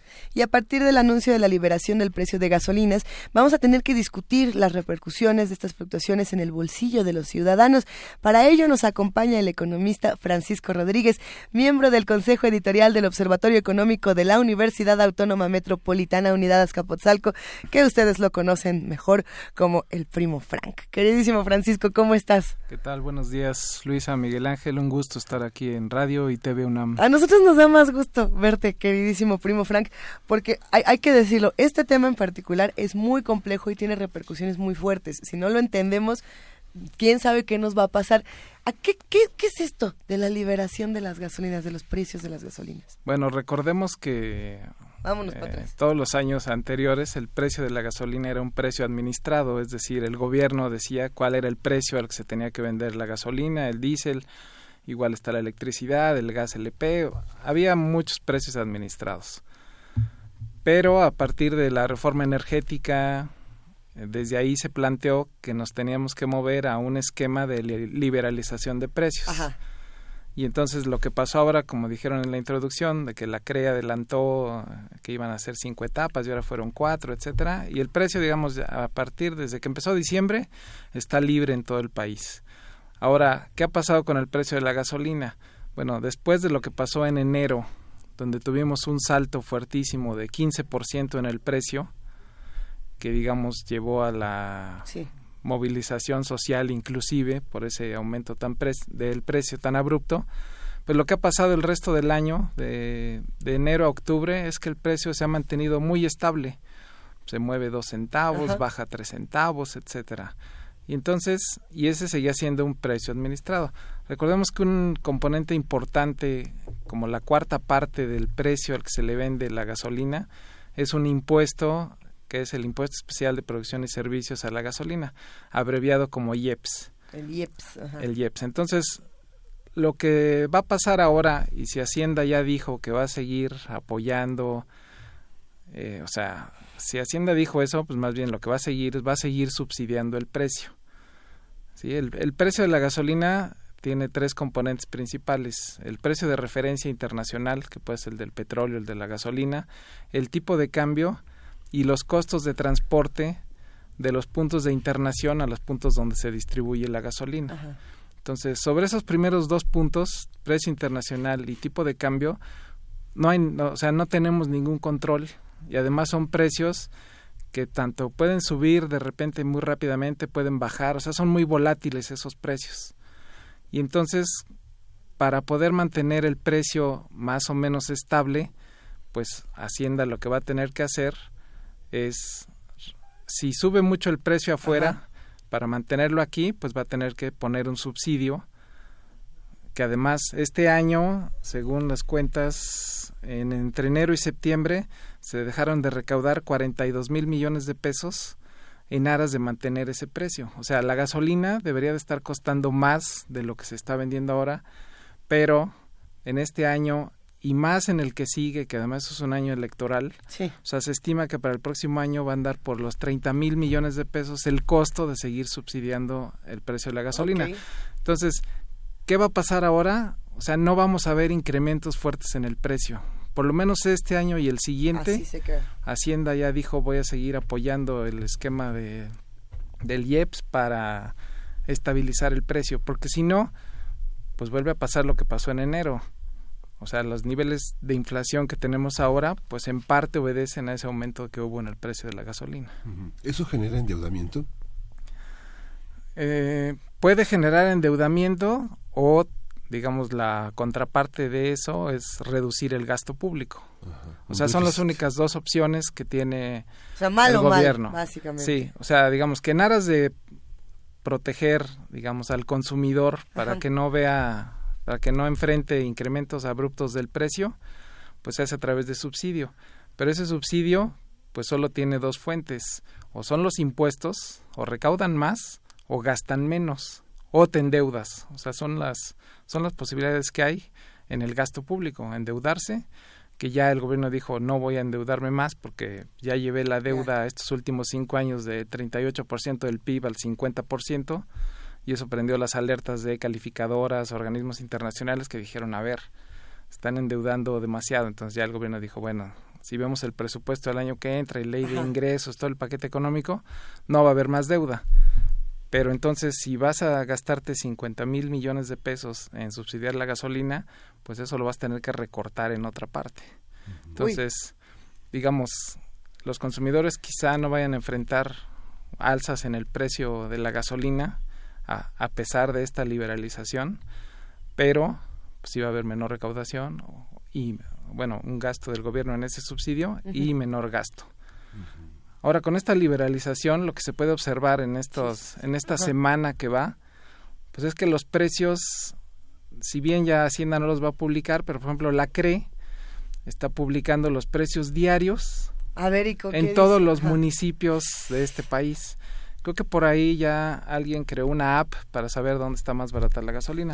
Pero revisando ver, los precios, revisando los precios de ayer, por ejemplo, la gasolina la ma- la Magna en Gustavo Amadero se podía comprar en 15.90 y en Iztapalapa en 18.30 en determinada gasolinería, lo cual es una diferencia de 2 pesos 40 centavos, que en llenar un tanque pues, son 100 pesos.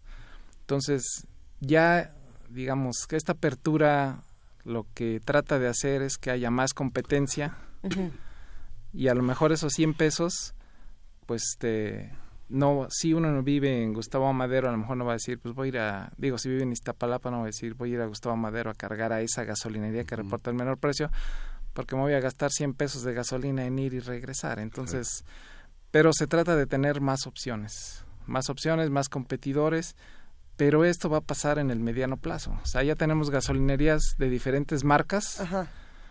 de las más de 11.000 que hay en toda la República, ya son más de 2.000 que ya no son marca Pemex. Y antier se inauguró en Querétaro una gasolinería de Exxon que se asociaron con otra empresa que transporta combustible y es la primera que no va a depender de Pemex En el- nada. en el primer.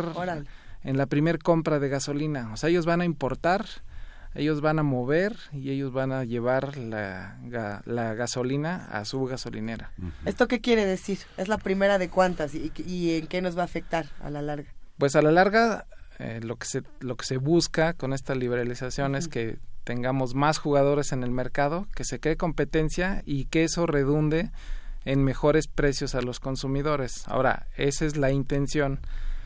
El problema que tenemos en México es que la producción de gasolina se ha caído fuertísimo. Y entonces eso que ha hecho con un consumo que crece, pues que el resto de la gasolina lo tenemos que importar. El año pasado importamos 60% de la gasolina que se consumió en este país. Lo que va de este año a octubre, estamos importando el 70% del consumo. Entonces, ¿eso qué nos hace? Pues dependientes de lo que pasa afuera. Y entonces, un movimiento fuerte del tipo de cambio o una subida de los precios, pues nos va a pegar acá. Ahora, a los consumidores no, por lo menos este año y el que sigue. Pero, pues eso va a tener que verse reflejado en gasto público. Sí. El gobierno va a asumir ese gasto. Desde que es. estamos en Guadalajara, en Jalisco, eh, se, se- se está, está- estaba discutiendo, y ya, tal vez ya para estas, estos momentos ya se haya inaugurado un gran depósito de gasolinas con el cual el, el gobierno del estado pensaba también tener cierto control sobre las alzas y bajas de la gasolina, un centro de abasto enorme, que es el, creo que es el quinto en Jalisco. Sí, también se está abriendo esa opción de que privados puedan tener centros de almacenamiento y también Pemex está rentando parte de sus ductos Mm. para que los privados puedan mover sus combustibles por esos ductos. A ver, hay, hay una serie de dudas y por supuesto cuando uno se mete a ver el tema de la gasolina, redes sociales, no solo las de primer movimiento, encuentra tweets como mejor me compro un caballo o prefiero caminar o a ver si ya mejoran la ecobici o a ver qué vamos a hacer. Eh, más allá de si queremos o no tener un caballo y queremos o no, o el, o el clásico, ¿para qué tienes piernas si no las usas? Podríamos caminar el resto de nuestra vida en la ciudad o en el país donde... Pero las repercusiones de algo así no solamente son para... No solamente tiene que ver con que el gobierno va o no tener que cubrir una deuda. Para todas estas personas y para todos los que estamos en este lado, va a haber cosas puntuales que nos van a ocurrir. Vamos a suponer que estamos nosotros tres en unos añitos viendo todo lo que ocurre si las cosas van como van, querido primo Frank. No me digas que el apocalipsis llegó y ya no hay planeta. Espérate tantito. ¿Qué pasaría? O sea, ¿cómo, ¿cómo vemos la vida para los ciudadanos promedio o no tan promedio que van a tener que enfrentar las repercusiones de algo como esto? Bueno, pues... ¿Qué, les, ¿Qué nos va a pasar? Bueno, lo estamos viendo este año, o sea, el aumento de enero del precio de la gasolina, pues impactó en el precio de muchos bienes. ¿Por qué? Porque todo. aunque decidamos nosotros movernos a caballo o en bicicleta o lo que sea, pues tenemos La comida no, por ejemplo. el 80% de la carga en este país se mueve por carretera. Entonces, o es gasolina o es diésel. Entonces hay un consumo ahí altísimo. Si además en muchas ciudades se sigue se le sigue dando preferencia al moverse en automóvil, pues también. Y, y si el automóvil también sigue siendo un símbolo de estatus, de que pues, yo con mi primer trabajo lo que quiero es comprar un coche, pues el consumo de gasolina va a seguir creciendo. Están los vehículos que se mueven ah, con base en electricidad, etcétera, y bueno, pues eso irá avanzando, pero pues van a pasar Son- muchos años. Son muy para- baratos, ¿verdad? Los vehículos. por ejemplo, o sea, si tú haces Pues es que si, si tú haces la aritmética de lo que cuesta un auto eléctrico contra lo que cuesta uno de gasolina, o sea, en 20 años no recuperas tu inversión. O sea, sigue siendo más barato usar uno de gasolina. Sí. Pero pues, es un es un bien, un auto eléctrico que te da como cierto estatus o yo sí estoy salvando al planeta y eso Es una y inversión entonces- moral y es una Exacto. inversión social. Pero la mal decisión, la decisión económica ahorita en México de comprar un auto eléctrico, este, económicamente no es viable. Pero sí se están vendiendo eléctricos, aumenta, se han aumentado las ventas, pero es un bien muy caro. Y entonces en lo que dura el carro no recuperas lo que te vas a ahorrar de gasolina. Fíjate que lo que lo que señalabas, eh, Frank, esta abrió una primera temporada Petróleos Mexicanos de su capacidad ociosa de transporte y almacena- almacenamiento para sus combustibles en Baja California y en y en, y en Sonora. Chihuahua es- ah, Sonora, sí. Y en Sonora.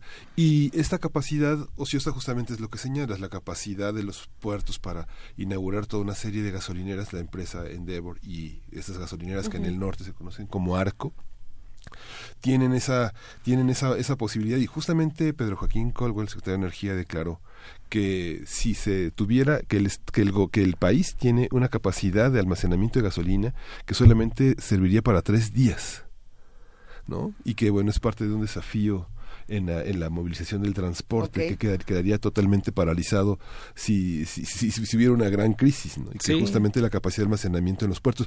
Yo me pregunto si eh, las medidas de seguridad para el almacenamiento serán suficientes o, o la capacidad de corrupción que tienen las grandes empresas este, pondrá en peligro, no sé cuánto, cuánto eh, cuál es la capacidad explosiva expansiva de un accidente en una gasolinera.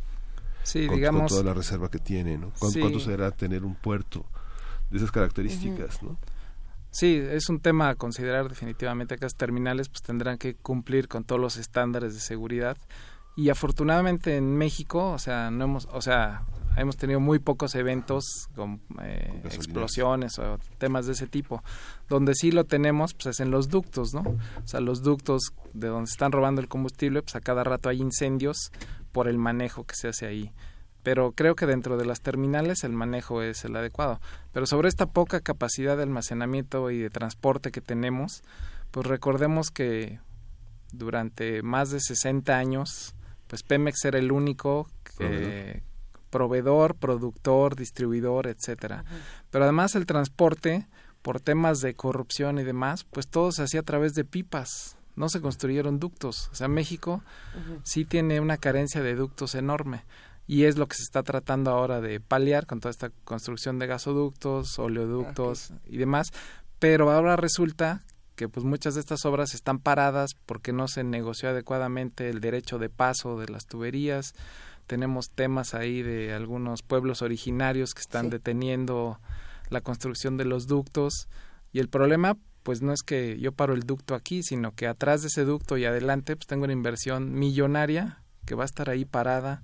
Entonces sí hay un tema con, con la negociación de todo eso. O sea, sí.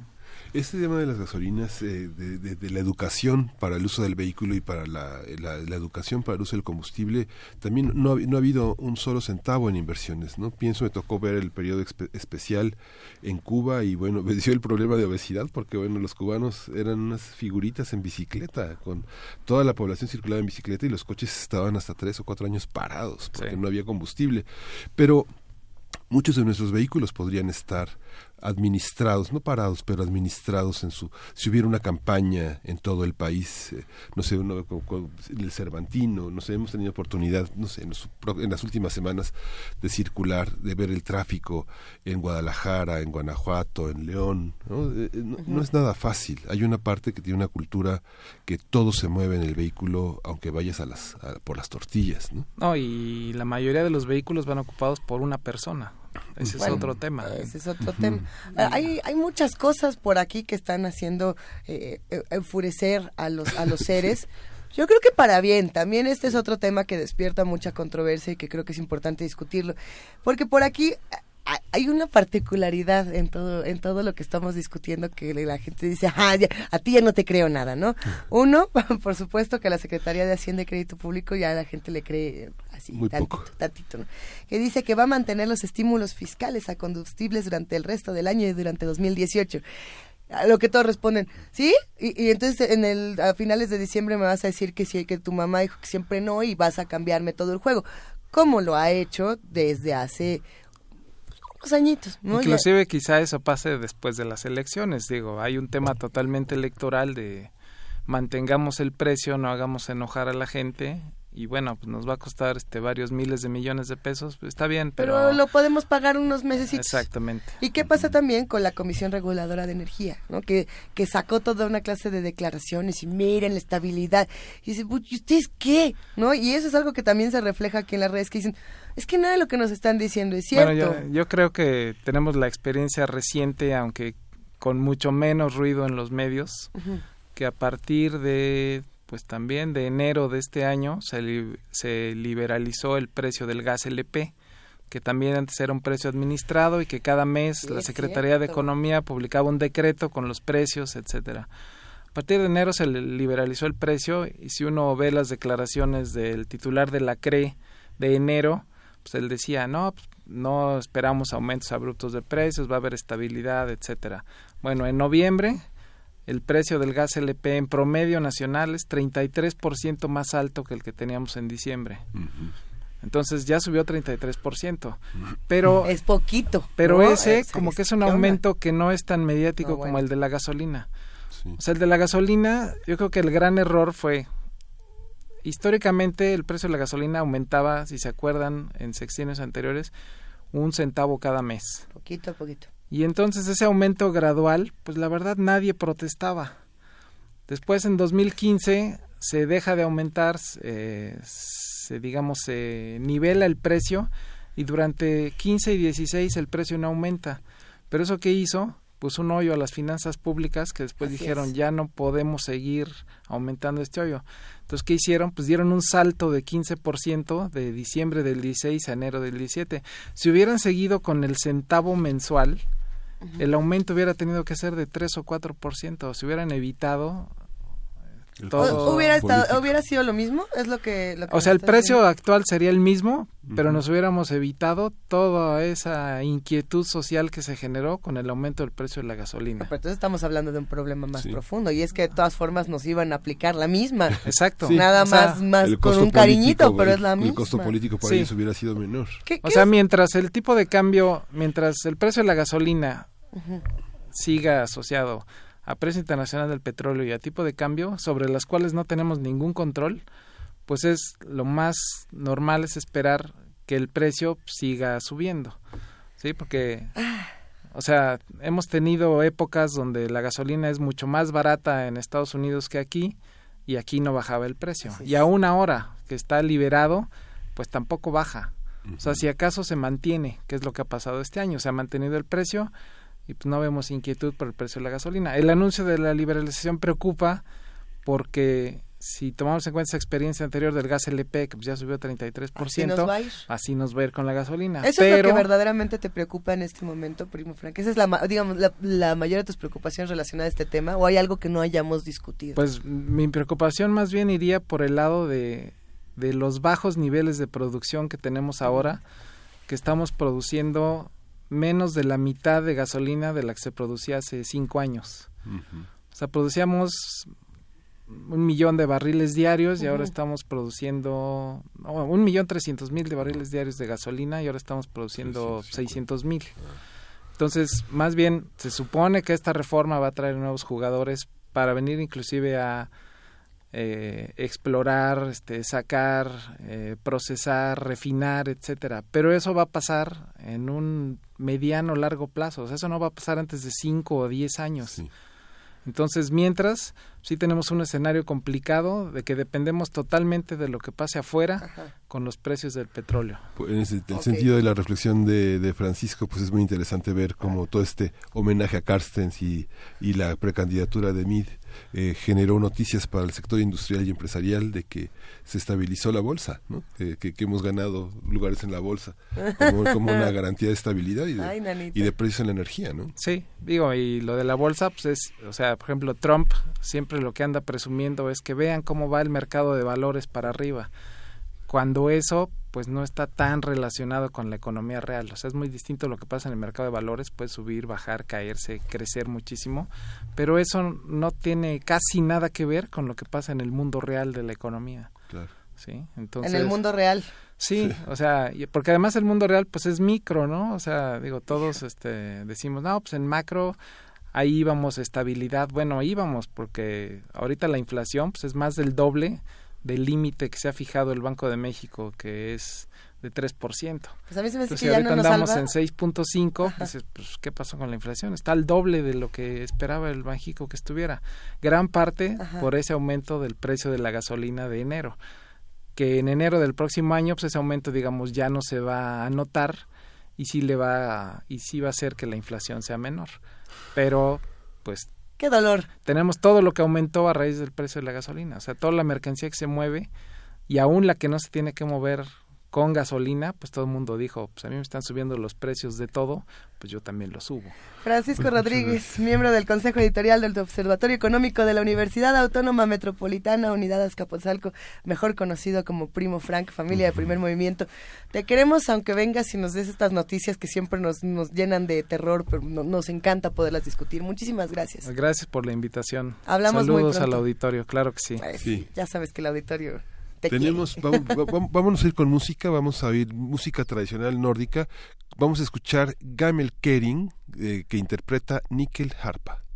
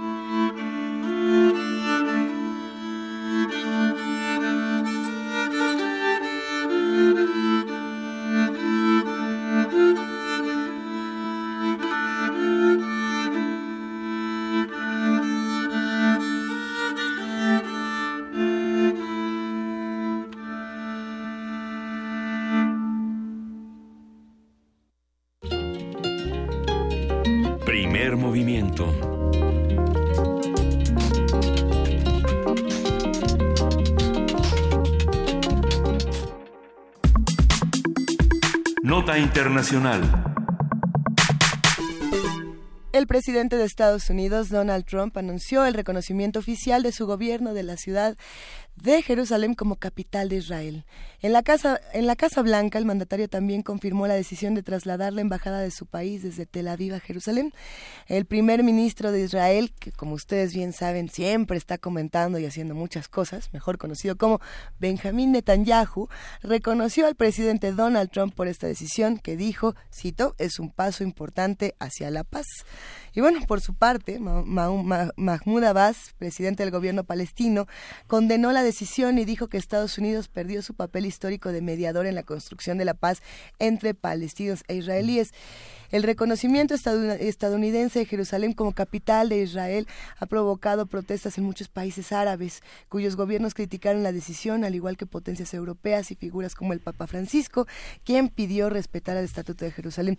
Porque todos tienen algo que decir, pero cuando se trataba de hacer algo, nadie hizo nada, ¿no? Hasta que ya llegamos a este punto y ya no ahora sí criticamos todos juntos a Trump porque, porque está de moda, ¿no? O no, o no lo sé, Miguel Ángel Quemain, ¿tú cómo ves? Sí, bueno, pues a partir de las declaraciones de Donald Trump vamos a hablar sobre esta dimensión simbólica de la capital, los actores involucrados, las posibles repercusiones de esta medida. Y está con nosotros Moisés Garduño, eh, profesor de la Facultad de Ciencias Políticas y Sociales de la UNAM y es especialista en estudios árabes e islámicos contemporáneos. Gracias, Moisés. Buenos días. Buenos días, Miguel Ángel. Buenos días, Luisa. Encantado de estar aquí. Ah, cómo nos da gusto que hayas venido, querido Moisés, pero el, tema es muy complejo. Hay quienes están eh, de acuerdo con esta situación, la mayoría están en contra, lo han expresado con mucha vehemencia. ¿Qué pasó y qué ha pasado y cómo llegamos hasta aquí? Bueno, este es un, eh, una declaración que atenta contra la sensibilidad y los valores más profundos de la población musulmana, no solamente de Jerusalén, sino de todo el mundo islámico. Y algunas personas están diciendo que la indignación va más allá del mundo islámico, ¿no? Porque porque es ilegal ante la legislación internacional, porque irrumpe, por ejemplo, décadas de esfuerzos por hacer la paz, aunque han tenido sus bemoles, esos procesos han tenido muchísimas fallas, eh, pero también porque eh, se trata de una acción unilateral que proviene de una persona que se ha caracterizado por decisiones sumamente controvertidas, eh, incluso en algunos momentos eh, groseras, transgresoras, ¿no? Eh, ha abierto muchos frentes en contra de población latinoamericana, particularmente los mexicanos, los musulmanes, y esto parece que va incrementándose, ¿no? Al respecto de Jerusalén, es el punto más sensible de los conflictos que hay en el Medio Oriente, ¿no?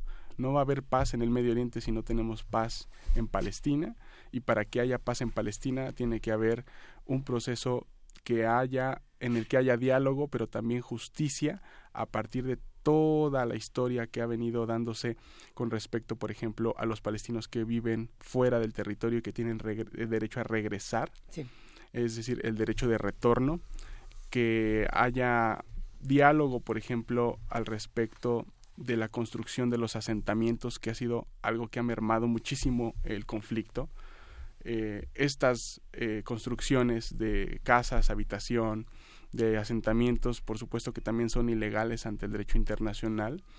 Israel es un país que tiene una figura de potencia ocupante desde 1967 y de acuerdo con eh, la misma Carta de Naciones Unidas y el derecho de guerra, cuando una potencia ocupa un país, cuando un país ocupa un territorio, no puede haber a, anexión del mismo y no puede haber transferencia de población en el territorio que está ocupando.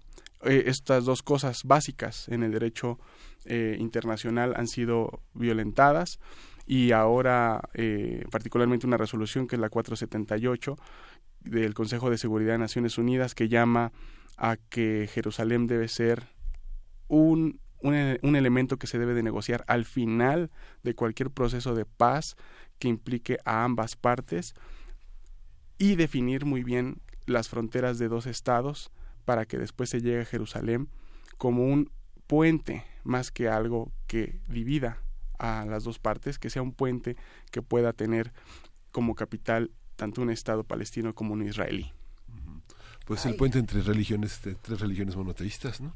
Esa es la dimensión eh, de la simbólica de la declaración, que es eh, un territorio. Yo he tenido la oportunidad de estar ahí.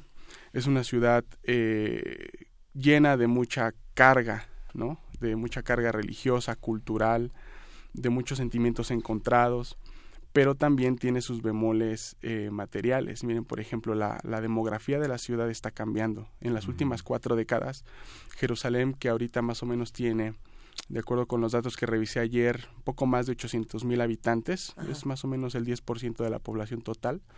Em, la composición demográfica ha venido cambiando en las últimas cuatro décadas, donde la mayoría eh, judía, como eh, judío israelí, como se denominan, eh, ha venido bajando. ¿sí? Se ha convertido de ser después de un 67% hace 40 años, ahora está más o menos en el 58%. Y con la tasa de natalidad árabe, mayoritariamente musulmana, aunque no solamente hay musulmanes, también cristianos, em, la tasa de natalidad es casi de cuatro hijos por mujer lo que ha venido también incrementando esa, ese porcentaje casi a un 50% de la población total de eh, musulmanes árabes en Jerusalén. Y esto, por supuesto, que preocupa ante eh, el gobierno de Netanyahu. Y yo pienso que también esta medida eh, tiene que ver con esa preocupación demográfica, que es una proyección de lo que pasa en todo el territorio, tanto el ocupado como el que ostenta Israel. ¿no? Eh, otro asunto importante tiene que ver con el acuerdo de unidad entre Fatah y Hamas, que siempre que hay un acercamiento entre estas dos facciones, o hay una guerra, o hay una provocación, o hay este tipo de fenómenos que estamos viendo ahorita, ¿no? Ahorita Hamas, por ejemplo, está llamando a una eh, nueva intifada, ya hay los primeros detenidos, los primeros eh, hospitalizados. Esto, eh, a pesar de que diga Trump que es un discurso de paz y de civilidad, lo que está causando es justamente todo lo contrario. Las primeras movilizaciones que ya explotaron en la, en, en, la capital de Pakistán, por ejemplo, en contra de las embajadas estadounidenses eh, alrededor de la región. Entonces, em, lo, que tenemos es justamente un efecto contrario. Y un tercer elemento que, además de la demografía y eh, un poco lastimar ahí el acuerdo de paz eh, o el acuerdo de unidad, perdón, entre Hamas y Fatah, eh, tiene que ver con, eh, yo, pienso que la, inflamar un poco los conflictos que hay en el Medio Oriente. Tenemos una situación muy frágil en el vecindario. En Líbano, una economía débil, tenemos eh, una Siria que, a pesar de que muchos dicen que la guerra está terminando, pues el reto comienza apenas. Estados Unidos tiene bases en la parte del Kurdistán todavía. Em, tenemos una situación muy eh, difícil también en Yemen, por supuesto. ¿no? Yemen, sí. Y todo esto llama mucho la atención. ¿no? Pone en la primera plana a Trump, a los eh, palestinos, a Israel pero también a la vez nubla todo lo que está pasando en la región y la crisis humanitaria más fuerte del Medio Oriente que ahorita es Yemen, ¿no? Y si queremos añadir un cuarto elemento, pues tenemos que ver también la política interna en Estados Unidos, que tiene que ver también con estas investigaciones que se han, le han venido haciendo a Trump por la probable injerencia extranjera en la, en la política, sobre todo las elecciones, los cambios de gabinete, y yo pienso que es un mosaico. Es decir, como no quiero hablar de Rusia, mejor me pongo a hablar de Israel. Sí, básicamente. se puede se puede utilizar también así. Y yo pienso que todo tiene que ver eh, en una mm, agenda que tiene Trump eh, caracterizando a su gobierno como un, un, gobierno desafiante, con una retórica totalmente controvertida, un poco para nublar estas cosas al interior. Hay muchos fracasos en la política interna estadounidense hasta el momento. No ha habido ninguna iniciativa que, digamos, haya tenido éxito por parte de Trump. Y esto creo que también sirve un poco para nublar esa parte. Sí, es interesante esto que señalas de la, capital, Jerusalén. Actualmente se habla, el 21% de las personas hablan hablan árabe y el otro este hebreo. Sin embargo, bueno, no sé, desde 1983 se aprobó la enseñanza en la escuela secundaria de la enseñanza del español en, Israel, pero en Jerusalén particularmente. Y muchos eh, latinoamericanos que son de origen judío, pero no israelita, que trabajan en museos, que trabajan, que van a, van a, van a hacer su tour emocional y existencial a Jerusalén, se dan cuenta con que hay que aprender árabe, que ya prácticamente, aunque, aunque la estadística marca el 21% del árabe, eh, este, la gente habla el, el árabe como moneda de cambio todo el tiempo. ¿no? Eh, Eso tiene una explicación porque desde que el Islam llega a Palestina, hace más de 1200 años, eh, se empieza a hablar el árabe como una lengua de gobierno, una lengua de administración, y aunque también se hablaba hebreo, esta lengua se va a ir adelgazando cada vez más, al grado de que el hebreo moderno se revive como lengua oficial de Israel hasta bien eh, finales del siglo XIX, principios del siglo XX. De hecho, sí es verdad, todas las lenguas, o muchas lenguas de la región, no todas, muchas lenguas de la región tienen un, un elemento de modernización en aquella época, de reavivamiento, de estandarización para ser enseñadas como lenguas extranjeras, pero eh, el hebreo estaba prácticamente ya a punto de ser una lengua una lengua muerta. Se revive primero como lengua este, litúrgica, luego como lengua de administración, pero esa, ese revivimiento no puede borrar pues 1200 años de estar hablando árabe, ¿no? Eh, y otras lenguas que se hablan también en, en, en el territorio, ¿no? Entonces, esto no es otra cosa más que una proyección de la multiculturalidad que hay en la ciudad, de la multiconfesionalidad, de la importancia de una ciudad, particularmente Jerusalén, que es considerada como patrimonio de la humanidad por la UNESCO, eh, que se cuida muchísimo cada eh, moneda que va al presupuesto de restauración cultural, que os, hospeda artistas, museos, intercambios, no solamente religiosos, sino también académicos, muchas órdenes, patriarcas. Eh, es una ciudad muy importante en términos simbólicos, pero esto también implica términos económicos, porque pues la serie de visitas que se le dan a Jerusalén implica una entrada de dinero muy grande, que es justamente lo que se quiere un poco también salvaguardar de la parte israelí. Y aparte no hay que buscar eh, mangas al chaleco. ¿no? Es, Sí.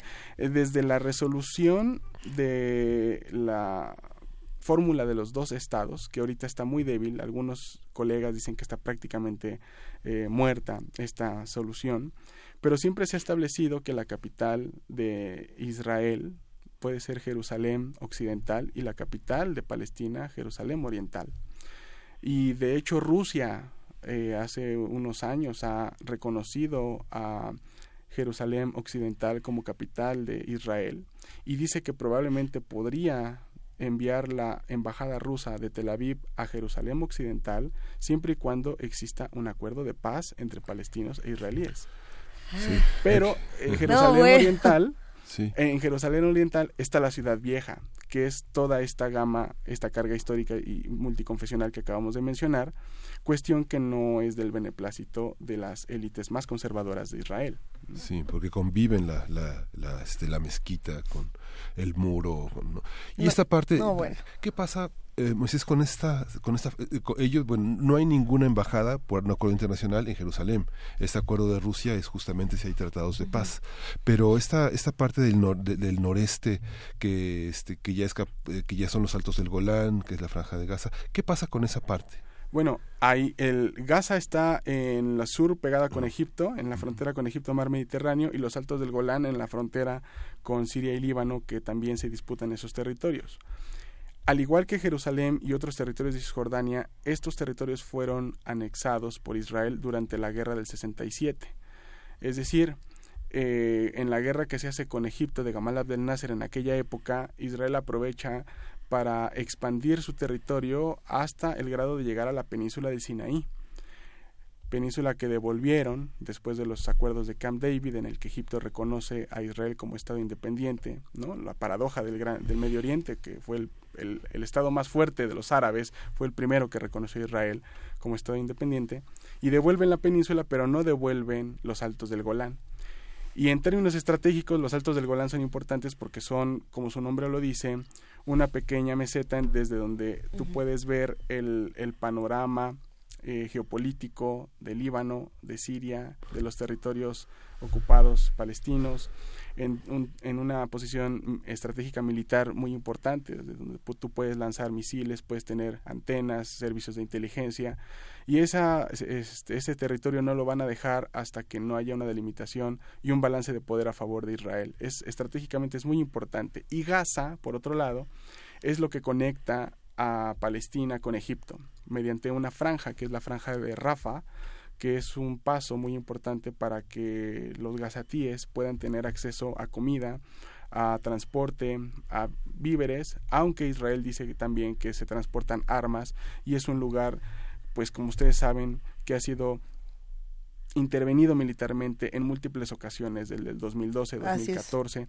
2009 y, eh, y donde gobierna una facción palestina que no es del agrado israelí, que es Hamas, pero que tiene en ese lugar un alto grado de popularidad que muchos dicen que ya es más que una facción, ya es un partido político, eh, tiene brazos armados, pero también brazos sociales, brazos políticos, y coordina esta distribución que hay entre eh, los víveres que pasan y las mercancías que pasan de Egipto hacia esta zona. Y la verdad es que Gaza ahora ha cumplido este eh, ya 10 años de, de eh, ¿cómo se llama?, de boicot, ya no hay, eh, hay, un, hay un aislamiento económico de, de, de, Gaza y esto complica muchísimo la vida a tal grado de que las Naciones Unidas han dicho que Gaza va a ser inhabitable por la falta de agua en el año 2020, ¿no? que no estamos muy lejos. Y los líderes políticos y sociales de Hamas este, tienen esa restricción en todos los aeropuertos de Occidente, ¿no? No pasan, ¿no? Aunque no estén dentro del brazo armado de jamás que, que las identidades pues son volátiles. No, y es una estrategia también de división. Fíjense, los palestinos están divididos entre facciones políticas, que es Fatah y Hamas principalmente. Están divididos geográficamente entre Cisjordania y la Franja de Gaza están divididos eh, políticamente porque hay gente que apoya a Mahmoud Abbas, hay gente que colabora con Israel, hay gente que eh, oscila entre Hamas y Fatah y aparte hay una eh, hay un aislamiento económico de la franja de Gaza.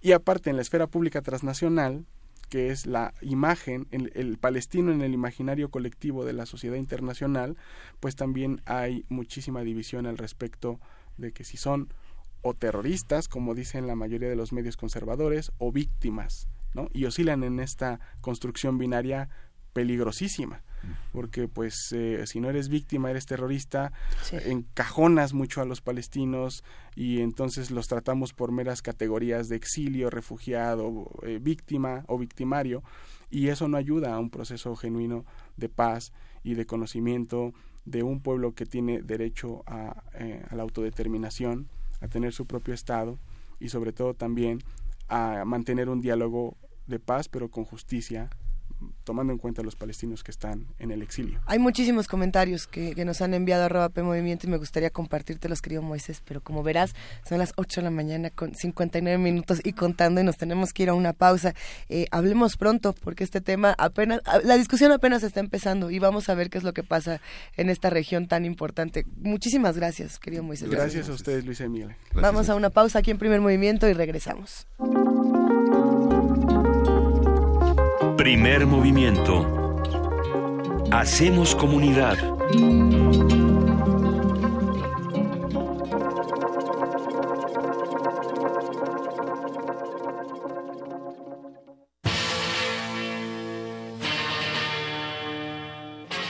Después de 50 años, cuando despertamos, el rock seguía ahí. Como los dinosaurios que nunca existieron, dejó huellas de su paso por el mundo El rock fue la música de la juventud de los años 60 y 70. Hoy la desenterramos para volver a vivirla, para emocionarnos con ella. Cuando el rock dominaba al mundo.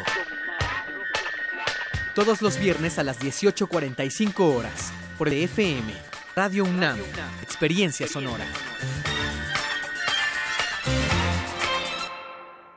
México tiene una composición pluricultural sustentada originalmente en sus pueblos indígenas, todos ellos con opiniones, inquietudes y mucho que aportar. Son el testimonio de una herencia milenaria, parte de lo que nos hace mexicanos y queremos que se escuchen en todos los rincones del país. Por eso, para avanzar en el reconocimiento pluricultural de la nación, el INE aprobó una acción afirmativa que garantiza que los partidos políticos postulen a personas indígenas a diputaciones federales. En una democracia como la nuestra, todas las personas tenemos algo que decir.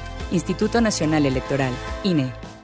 Dentro del Festival Internacional de Fotografía Fotoméxico 2017, el Museo Nacional de Arte invita a la muestra Alfred Briquet 1833-1926, que explora los vínculos entre la primera generación de la fotografía en México y la Escuela de Barbizon en Francia. El trabajo de Briquet dialoga con el de los fotógrafos franceses, que tuvieron un papel central en el nacimiento y desarrollo de la fotografía en México. La exposición Alfred Briquet 1833-1926 se puede visitar en el Museo Nacional de Arte. En la UNAM se escriben historias de éxito. En Fundación UNAM hacemos que estas historias sean posibles ya que becamos anualmente a más de 68 mil universitarios. Súmate 5340-0904 o en www.funam.mx. Contigo hacemos posible lo imposible. Tienes las ideas, tienes el talento, tienes la disposición, pero te faltan los medios. ¿Has tocado las puertas suficientes? ¿Has buscado las puertas suficientes? Siempre habrá alguien dispuesto a premiar tu iniciativa y trabajo duro. ¿Buscas una beca? ¿Un premio nacional o internacional? ¿Un financiamiento? Solo necesitas la orientación correcta. Bécame mucho. Toga y birrete para economías en decadencia. Miércoles, 20:45 horas, por el 96.1 de FM. Radio UNAM.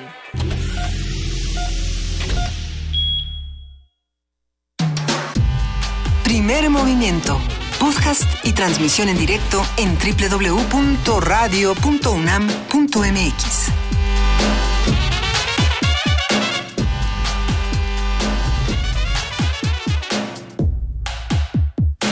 Ya son las 9 de la mañana con 3 minutos de este jueves 7 de diciembre y le damos la bienvenida a todos los que nos escuchan, a todos los que nos observan, ya hacen comunidad con nosotros en el 96.1 de FM, en el 860 de AM, en el canal 120 o en el 20 de TV Abierta. Querido Miguel Ángel Quemain, ¿cómo estás? Sí, Radio UNAM en Facebook y... TV UNAM también. Y P Movimiento en Twitter y arroba P Movimiento y diagonal y hashtag y no sé qué. Y... Vania Nuche está contestando todos los mensajes, recibiendo un montón de llamadas. Por ahí también eh, Uriel y Miguel andan contestando y como ha estado muy polémico el día de hoy, ah, nos Sí. hemos llevado a papachos, buena onda, mentadas, gritos. Yo creo que está bien, qué, qué saludable es que podamos tener estas discusiones en la universidad. Por supuesto que el tema de Palestina también despierta controversia. De igual manera, el tema de, de la gasolina. Yo creo que son todos y vamos a tener que discutirlos con calma, pausadito. Ah, Ahora sí que despacio para no para no enfurecernos. Y si nos Sí. enfurecemos, ¿qué hacemos con eso? Y cómo cómo lo volvemos otra cosa. Eh, justo fuera del aire estábamos diciendo el asunto de que hoy era también el cumpleaños de Armando Manzanero. No vamos a poner música de Armando Manzanero, Sí. pero estábamos recordando eh, anécdotas que tenemos de todos estos personajes importantes en, en nuestra cultura, en nuestra educación sentimental. Te voy a contar una historia. A ver, cuéntame. Cuando era muy como siete años más o menos, yo trabajaba en el IMER en un programa para niños. Ahí, ni les voy a decir cuál es, no lo busquen, no existe ya. Eh, y nos divertíamos mucho en esta barra infantil, era, era muy divertido. Armando Manzanero iba todos los martes a Imer, no sé por qué, y si alguien me puede responder por qué Armando Manzanero iba todos los martes, yo era muy chiquita, no, no, no recuerdo. Eh, Esa tarde vio llover. pero ven, él llegaba a, a- justamente al Imer y trataba tan bien a todas las personas a su alrededor. Bueno, era uno de esos seres cariñosos, eh, o por lo menos así lo, lo recuerdo yo, de, de, de pequeña, ¿no? Eh, como este asunto de que llegaban los adultos y muchos ni te hablan porque eres pequeñito, eh, ¿no? Ahí están los niños. Y no, él no, él siempre hacía como esta pausa y saludaba a todos los pequeños, saludaba a los papás, a los abuelos, a las abuelas, en fin, a todos los que estábamos como en, en estos proyectos desde que éramos muy pequeñitos. Y no sé, siempre Sí. se quedó como una pequeña postal de, bueno, Armando Manzanero es, es un tipo buena onda. Sí, es un hombre muy cordial, muy generoso y muy sencillo. No es a quien vamos a como, escuchar, Como pero- mucha gente de, como mucha gente de Yucateca, ¿no? Como mucha gente de la península. es- Exactamente. se, se aprende de niño, ¿no? Esa cordialidad y ese interés por los demás. ¿no? Ah, ya mejor vámonos a Yucatán. ¿Qué te parece? ya, vámonos. Oiga, vámonos a música. Sí, y justamente por lo que comentabas, Las acrobacias de tus sentimientos es obras musicales de la autoría de Sergio Cárdenas que vamos a escuchar Bam, Bam, Bam.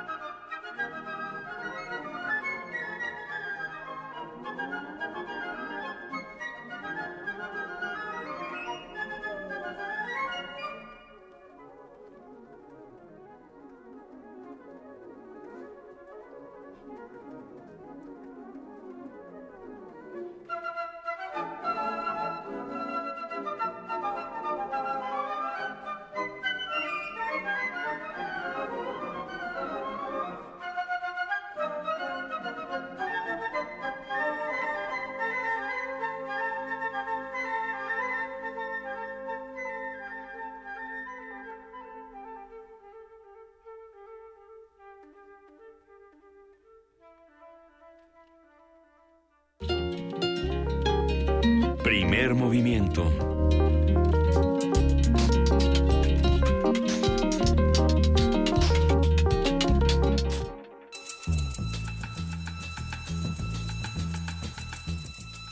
Es hora de poesía necesaria.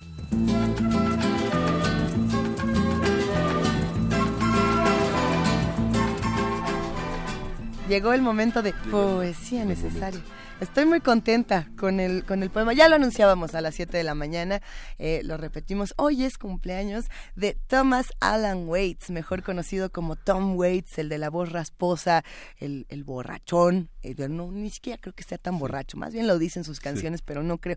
Eh, un, un, gran ser humano, un gran compositor, un gran cantante, un gran músico que se inspira, por supuesto, en la literatura de Bukowski, en la literatura de Kerouac, de los Beats, y que no solamente le entró al blues, al jazz y a todos los géneros, a este rock más oscuro o más, eh, digamos, oscuro no me refiero a, dark o a gótico, sino al underground que, que Tom Waits representó en su momento. Él nace un 7 de septiembre de 1949 en California y, y si usted todavía no conoce a Tom Waits, qué bueno, qué placer poderlo volver a conocer. Bueno, yo daría lo que fuera por en este momento olvidarme de todas las piezas de Tom Waits y que me las volvieran a enseñar nada más para volverme a sorprender y decir, bueno, ¿qué es esto? ¿Quién es este ser? Ah, hay un, poema, pues, es difícil encontrar poemas en español. De, Tom Waits. De hecho, hay, hay algunos publicados, como ustedes saben, es un autor que ya ha sido eh, premiado, no como lo merece, se merece más premios, pero ya los tiene. Y encontramos por aquí la traducción de ese sentimiento. Eh, ¿Alguien conoce esta? ¿Tú, tú, conoces esta pieza? That Feel. Sí, Puedes perder lo que sea menos ese sentimiento. Así que ahí les va. Y después vamos a escuchar a Tom Waits diciéndolo mucho mejor que yo. bueno, hay algo que no puedes perder. Y es ese sentimiento. Los pantalones, la camisa, los zapatos. Pero ese sentimiento, no. Puedes arrojarlo a la lluvia, puedes azotarlo como a un perro, puedes talarlo como a un viejo árbol muerto. Siempre lo verás cuando llegues a la casa. Una vez lo cuelgues de la pared, ya no lo podrás quitar. Pero hay algo que no puedes perder, y es ese sentimiento. Puedes empeñar el reloj y la cadena, pero ese sentimiento no. Siempre acaba encontrándote, siempre te oirá llorar Apuesto mi pata de palo y juro por mi ojo de cristal que nunca te dejará tirado, nunca te dejará en paz. Es más difícil deshacerte de él que de un tatuaje. Hay algo que no puedes perder, y es ese sentimiento. Hay algo que no puedes hacer y es perder ese sentimiento. Puedes arrojarlo desde un puente, puedes perderlo en un incendio, puedes abandonarlo en el altar, pero te convertirá en un mentiroso. Puede caérsete en la calle, puedes dejarlo en la estacada. Bueno, dices que es el Evangelio, pero yo sé que es solo la iglesia. Y bien, hay algo que no puedes perder y es ese sentimiento.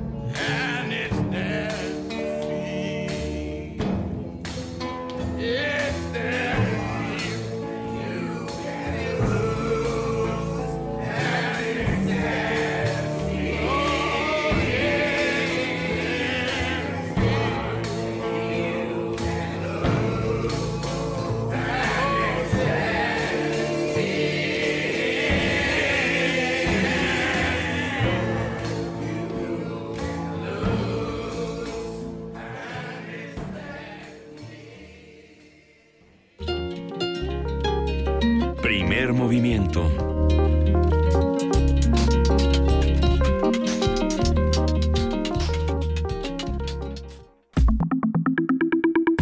La mesa del día.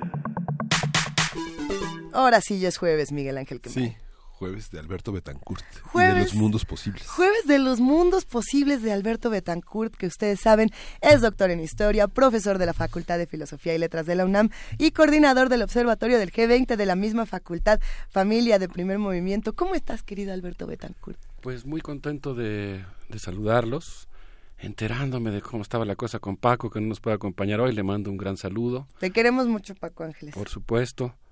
Y bueno, pues eh, entusiasmado porque quisiera compartir con ustedes hoy una reflexión respecto a la, los esplendores de la Revolución Rusa, cuyo centenario se cumplió el 7 de noviembre. Así es. Y que me parece que vale mucho la pena asomarnos a esta gran revolución de octubre, que pues constituyó uno de los experimentos democráticos más importantes de la historia y que pues en su momento realmente logró simbrar al capitalismo. Debo decir, como hice en el Twitter en el que anunciaba el tema, que simultáneamente quisiera hablar de la importancia de combatir al estalinismo y todas las formas de burocratización de una revolución. Pues quisiera comenzar diciendo, compartiendo una experiencia.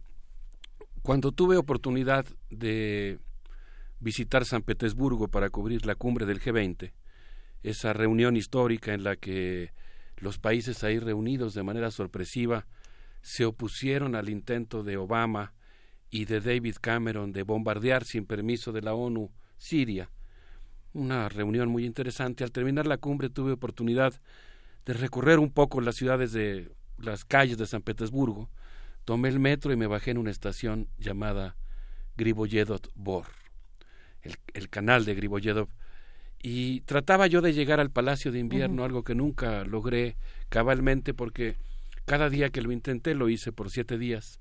Me encontraba con algo en el camino que me impedía llegar. Primero me encontré con una de las más viejas librerías de San Petersburgo, fundada en 1905.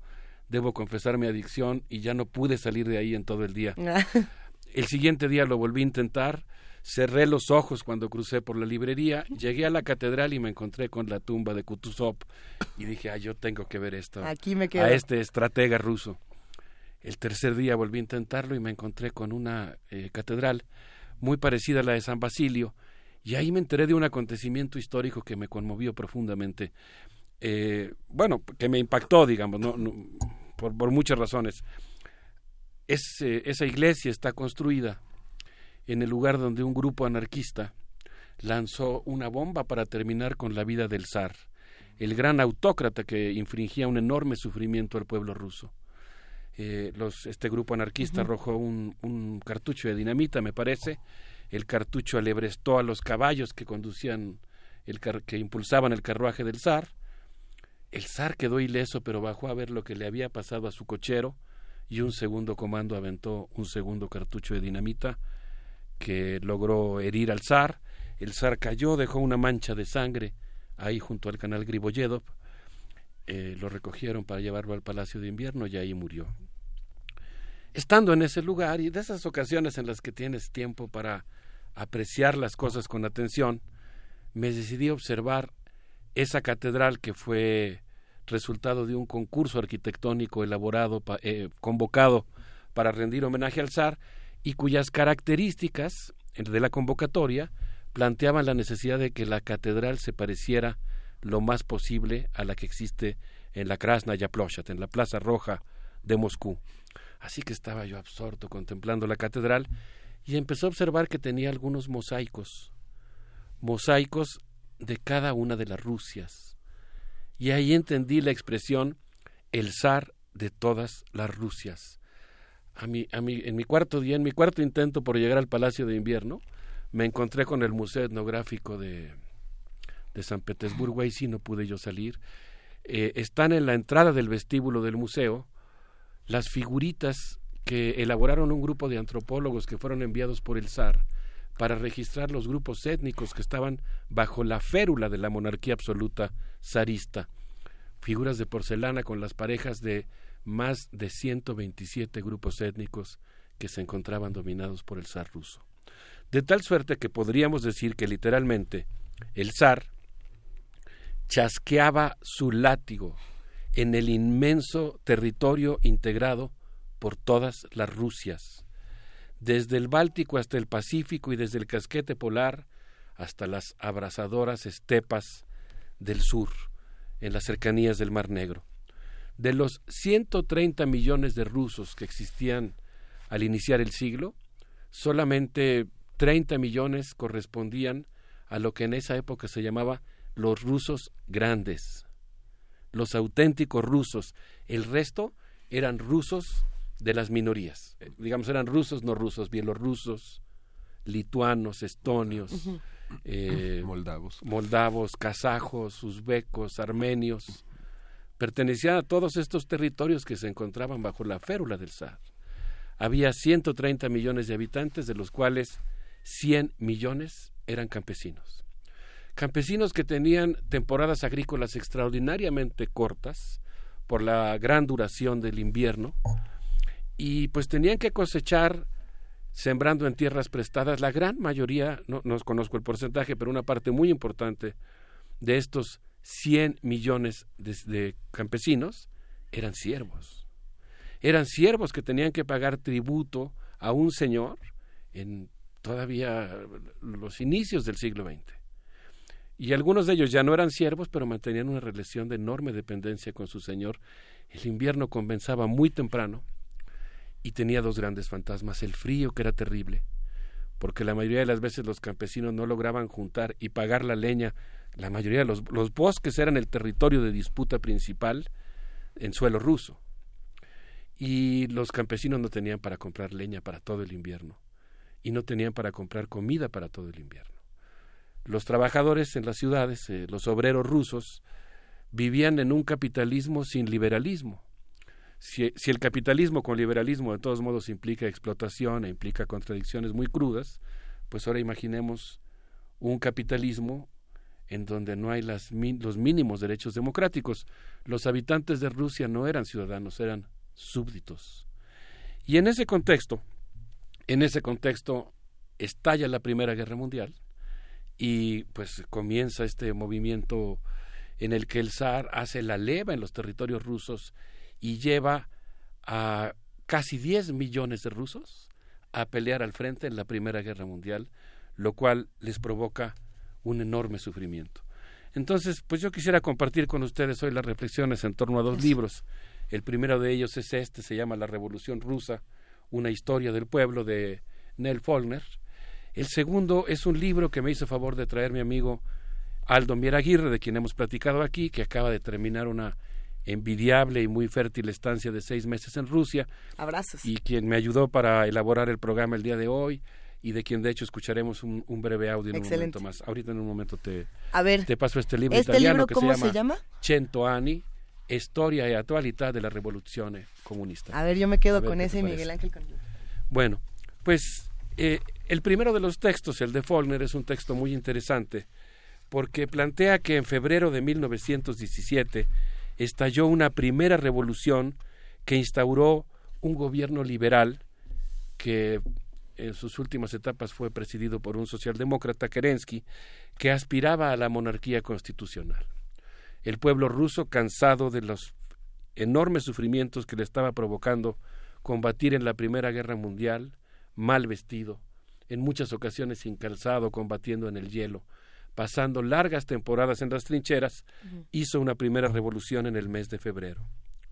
Pero esa revolución prácticamente no cambió nada, y no cambió sobre todo el hecho de que seguían en el frente los millones de campesinos rusos que habían sido levantados por la leva y que eran tratados con una enorme insolencia por los nobles. De tal suerte que en noviembre ocurrió un acontecimiento, digamos, entre febrero y noviembre se van a gestar tres grandes acontecimientos verdaderamente extraordinarios. El primero de ellos es que hay una gran rebelión. Podríamos decir es una metáfora más que un hecho concreto, pero digamos, hay una rebelión en un campo que está integrado por 100 millones de campesinos rusos. Eso es una cosa que me gustó mucho del texto de Ferguson. Él dice que la revolución rusa no fue obra de un grupito de iluminados. la revolución rusa fue el acto de masas, el experimento democrático más grande de la historia, y lo plantea en primer lugar porque él dice que lo que ocurrió entre febrero y octubre de 1917 en el campo ruso fue probablemente una de las rebeliones campesinas más grandes de la historia. Eh, me, llama, me llama la atención que, que, menciones esto, querido Alberto Betancourt, porque justamente hace unas semanas estábamos hablando eh, de la Revolución Mexicana y sin hacer ningún comparativo porque no lo tiene y no, no es similar, en, ya después hablaremos de ese tema, me llama la atención pensar en las revoluciones que son generadas por los intelectuales, por así decirlo, o por, por los pocos iluminados, por los pocos seres que merecen la, democracia, y las eh, revoluciones que se construyen genuinamente por movimientos sociales, por el pueblo como tal, por los por la sociedad.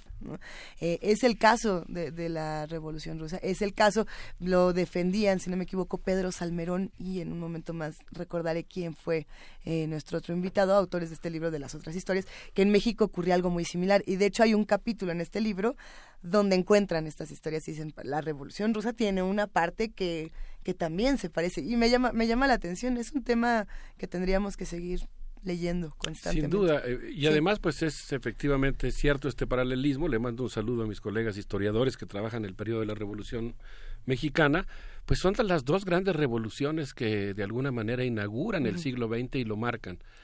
Pero efectivamente en relación a lo que señalas Luis, a mí me gusta mucho esta interpretación de Ferguson. Yo conozco desde hace muchos años y me he interesado por la Revolución Rusa y conozco todo el proceso de organización del partido primero obrero socialdemócrata ruso y después su conversión cuando rompen con la Segunda Internacional y con la socialdemocracia y se transforman en Partido Comunista Ruso. Pero me gustó esta interpretación de Ferguson porque lo que dice es hay una gran rebelión en el campo, 100 millones de campesinos que empiezan a instaurar la MIR, yo conocía la palabra MIR, que también quiere decir paz, pero ahora entendí una segunda, conocí una segunda acepción de la palabra MIR, que quiere decir comunidad comunidad campesina, colectividad campesina. Y los campesinos rebasan por la izquierda al gobierno socialdemócrata de Kerensky y empiezan a instaurar formas de autogobierno, toman tierras, dañan la maquinaria, eh, digamos, corren a los latifundistas de la tierra. Entonces, él es de, de los, del, campo ruso. De tal suerte que lo que va a ocurrir es que cuando estalla la revolución rusa en las ciudades, estalla, digamos, rodeada y acompañada de lo que había, de lo que estaba ocurriendo en el campo. Simultáneamente, 10 millones de soldados rusos se sublevan contra sus oficiales. Es tan feroz el sufrimiento padecido por los soldados rusos que hay lugares en los que instauran una, ponen una bandera blanca, arrían la bandera del zar, izan la bandera blanca, y cuando los oficiales llegan a punta de bayoneta a obligarlos a combatir, ellos toman prisioneros o ajustician a sus oficiales. Así que hay 10 millones de soldados rusos que se están negando a servir como carne de cañón e ir al matadero de la Primera Guerra Mundial. Y simultáneamente, y esto es muy interesante, en las ciudades rusas, eh, en, San Petersburgo, en Moscú, en Kiev, en, incluso en las ciudades finlandesas, estonias, lituanas, letonias, empieza a haber un fuerte movimiento obrero y se empiezan a crear los soviets de obreros. De tal suerte que lo que hace la revolución rusa, y me parece que tiene un enorme mérito, ahí sí de, sensibilidad política de la organización revolucionaria, es que cuando ellos convocan a la unidad entre campesinos y obreros, no lo están haciendo en un sentido demagógico. Lo están haciendo para evitar que ocurra lo que pasó en 1905, que el zar convocó a las tropas para aplastar la revolución en la ciudad. Y ahora, cuando con el signo de la hoz y el martillo ellos postulan la alianza entre campesinos y obreros, pues lo que están haciendo es garantizar el darle una salida política, estatal, histórica a las demandas campesinas. Digamos que el triunfo de la revolución obrera se vuelve una condición del el triunfo de la revolución campesina y sobre todo un triunfo de la paz, porque la revolución socialista fue en este primer momento, ante todo, una lucha contra la gran carnicería de eso que en aquella generación se conocía como la última guerra y que ahora nosotros llamamos, lamentablemente, porque hubo otra todavía peor, la, La primera, Primera. Guerra Mundial. Hay un tema, me gustaría detener un minuto porque sé Por que favor. tenemos muchos audios y cosas que compartir. Eh, siempre que hablamos de Rusia y que hablamos contigo de Rusia, Alberto Betancourt, tú sabes lo que ocurre eh, con los que hacen comunidad con nosotros, tanto en radio como en, en TV UNAM. Eh, el comentario de, es que ya van a defender a, no sé, vamos a poner Putin o a este personaje, o es que ustedes están a favor de estas y estas cosas. ¿Qué se defiende y qué se critica de, de una revolución como esta? Eh, digamos, en, en- términos de los más básicos, para, para, para poner la postura, no estamos diciendo que, que Rusia es el lugar más eh, increíble del universo y que todo lo que pasa ahí es perfecto. ¿Por qué no? Pero sí hay cosas y sí hay procesos que son importantísimos de analizar como estos, porque justamente se relacionan con la paz, no con otra cosa. Sí, mira, yo quisiera decir, retomando el texto de Follner, aunque Ajá. lo voy a parafrasear, quizá añadiendo algunas ideas por mi parte, que como él señala, la revolución rusa fue el resultado del esfuerzo de millones de personas, sobre todo de jóvenes que pusieron en juego la experiencia democrática más radical de la historia. Y en ese sentido, fíjate el experimento que se propusieron. Luisa. Se propusieron construir los cimientos de un mundo sin policías, sin patrones, con un gobierno de los trabajadores, con un gran eh, experimento masivo de autogestión que realmente le movió el piso al sistema económico burgués que temía una insurrección generalizada en toda Europa. De tal suerte que en noviembre, cuando tanto Trotsky como Lenin y las organizaciones de los bolcheviques plantean el Psia Blast Savietam, la consigna de todo el poder a los soviets, lo que están haciendo realmente es poner en juego una gran experiencia democrática. Eso no quiere decir que le estemos un extendiendo, que le estemos extendiendo un cheque en blanco a, a todo lo que pasa en Rusia, porque de lo que vamos a hablar en un momento más es justamente del reflujo contrarrevolucionario, que empieza muy pronto. Primero tiene un primer brotecito en 1921, cuando se reprime a los marineros de Kronstadt. Después tiene un momento mucho más importante en 1924, cuando Stalin se apodera del poder. Vamos a hablar un poquito de cómo se explica también la figura histórica de Stalin, cómo se explica este, este influjo contrarrevolucionario. Y yo diría, sería muy cuidadoso, pero creo que en buena medida la Rusia actual es una combinación muy compleja que conserva algunas de las mejores tradiciones de la Revolución Rusa, de la historia de Rusia, pero se parece mucho también a, la- a los rusos blancos que combatieron esa Mm. revolución. Se parece en muchas cosas a ese movimiento contrarrevolucionario. Y, y yo creo que los pueblos son así, ¿no? Los pueblos tienen este carácter contradictorio. Pero yo les quisiera proponer que hablemos sobre cómo se denominaba la Revolución Rusa en los tiempos de la Revolución Rusa. Si les parece bien, escuchemos el audio de Aldo Mier Aguirre, quien nos va a hacer algunos comentarios al respecto. Venga.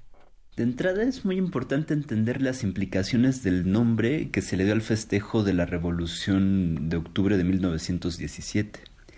Piervi din Miraboy Rivaluzzi. El primer día de la Revolución Mundial. Nada más.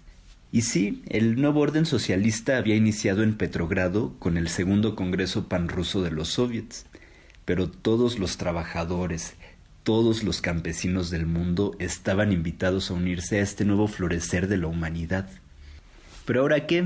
Pues había que comunicar ese nuevo proyecto de orden social al mayor número de gente posible, a la gente más sencilla y que además iba a ser la principal beneficiada del proyecto. Y ese fue precisamente uno de los grandes logros de Lenin. A diferencia de los decabristas de 1825, que sí deseaban grandes cambios para Rusia, pero que no supieron comunicárselos a la gente de la servidumbre, Lenin siempre buscó pasar de las abstracciones a lo concreto. Y eso se puede observar muy bien en un discurso que pronunció en 1919 y que llega hasta nuestros días gracias al gramófono. ¿Qué es eso del poder de los soviets? Что такое советская власть? Escuchamos su voz lúcida y penetrante. ¿En qué consiste la esencia de este poder que no quieren o no pueden entender en la mayoría de los países? Por primera vez, nos dice, el poder del Estado se ha construido de tal forma que los explotadores han sido excluidos, mientras que los trabajadores, los campesinos esforzados, han formado una organización masiva, los soviets, y es en los soviets donde queda depositado el poder del Estado. Regresamos después de este audio, Alberto. Sí, estamos viendo esta expresión, eh, Yevin Miraboy Rievalyutsi, que es el primer día de la Revolución Mundial. Así es como se conoció a la Revolución Rusa todavía hasta 1936. Y pues realmente la revolución tuvo un efecto extraordinario en toda Europa. Yo creo que no estamos exagerando cuando decimos que cimbró los cimientos del capitalismo europeo. Fue vista como un gran ejemplo de lo que se podía hacer. Porque esta experiencia de que los trabajadores en las fábricas abandonadas por sus patrones asumieran el control de la producción y ellos determinaran quiénes estaban haciendo bien el trabajo administrativo y gerencial y determinaran las cuotas de la producción y dieran las licencias a los trabajadores para irse, pues fue una experiencia extraordinaria. Como mencionaré ahora, eso se burocratiza muy rápido. Digamos, es, un, es una cosa que esplende, que se pone en práctica, que dura unos cuantos años y rápidamente pues hay lamentablemente un influjo que empieza a tratar de controlar a los propios soviets y a convertirlos en realidad, eh, digamos, en correas de transmisión del partido, y que es un partido, por cierto, que está creciendo mucho. Eh, entre febrero de 1917 y octubre, digamos, en el periodo entre la primera revolución y la segunda de 1917, la primera liberal, la segunda socialista, el Partido Comunista pasó de 24 mil miembros a 320 mil. Pero a partir de 1917 empiezan a llegar millones de personas que se quieren afiliar al partido y que no necesariamente cuentan con la extracción obrera, la formación política y que además pues van a ser eh, en buena medida manipulados por el propio stalinismo.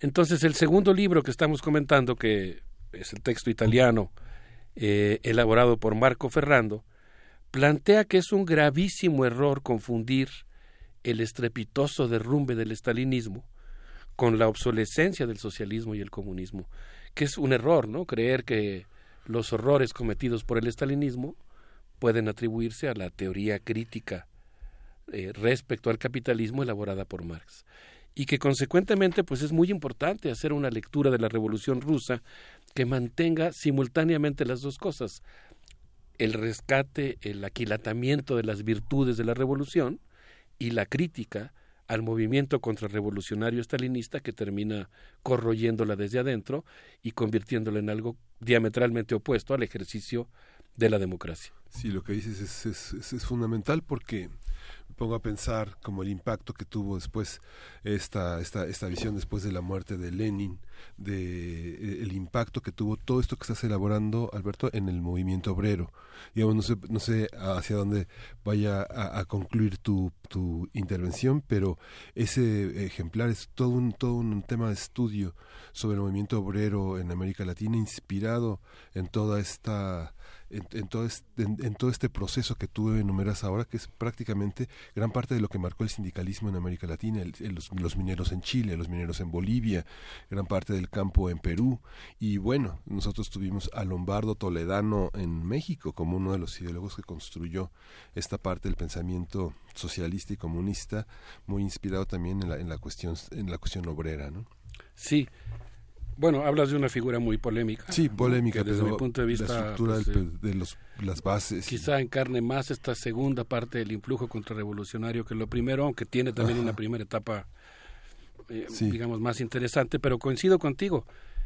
Lo que está pasando en Rusia se ve con un enorme interés en todo el mundo por todo lo que la revolución rusa instauró y que en buena medida se queda incluso cuando el estalinismo como petrificador de la revolución se apodera de ella. Ah, ¿A qué me refiero como virtudes de la revolución?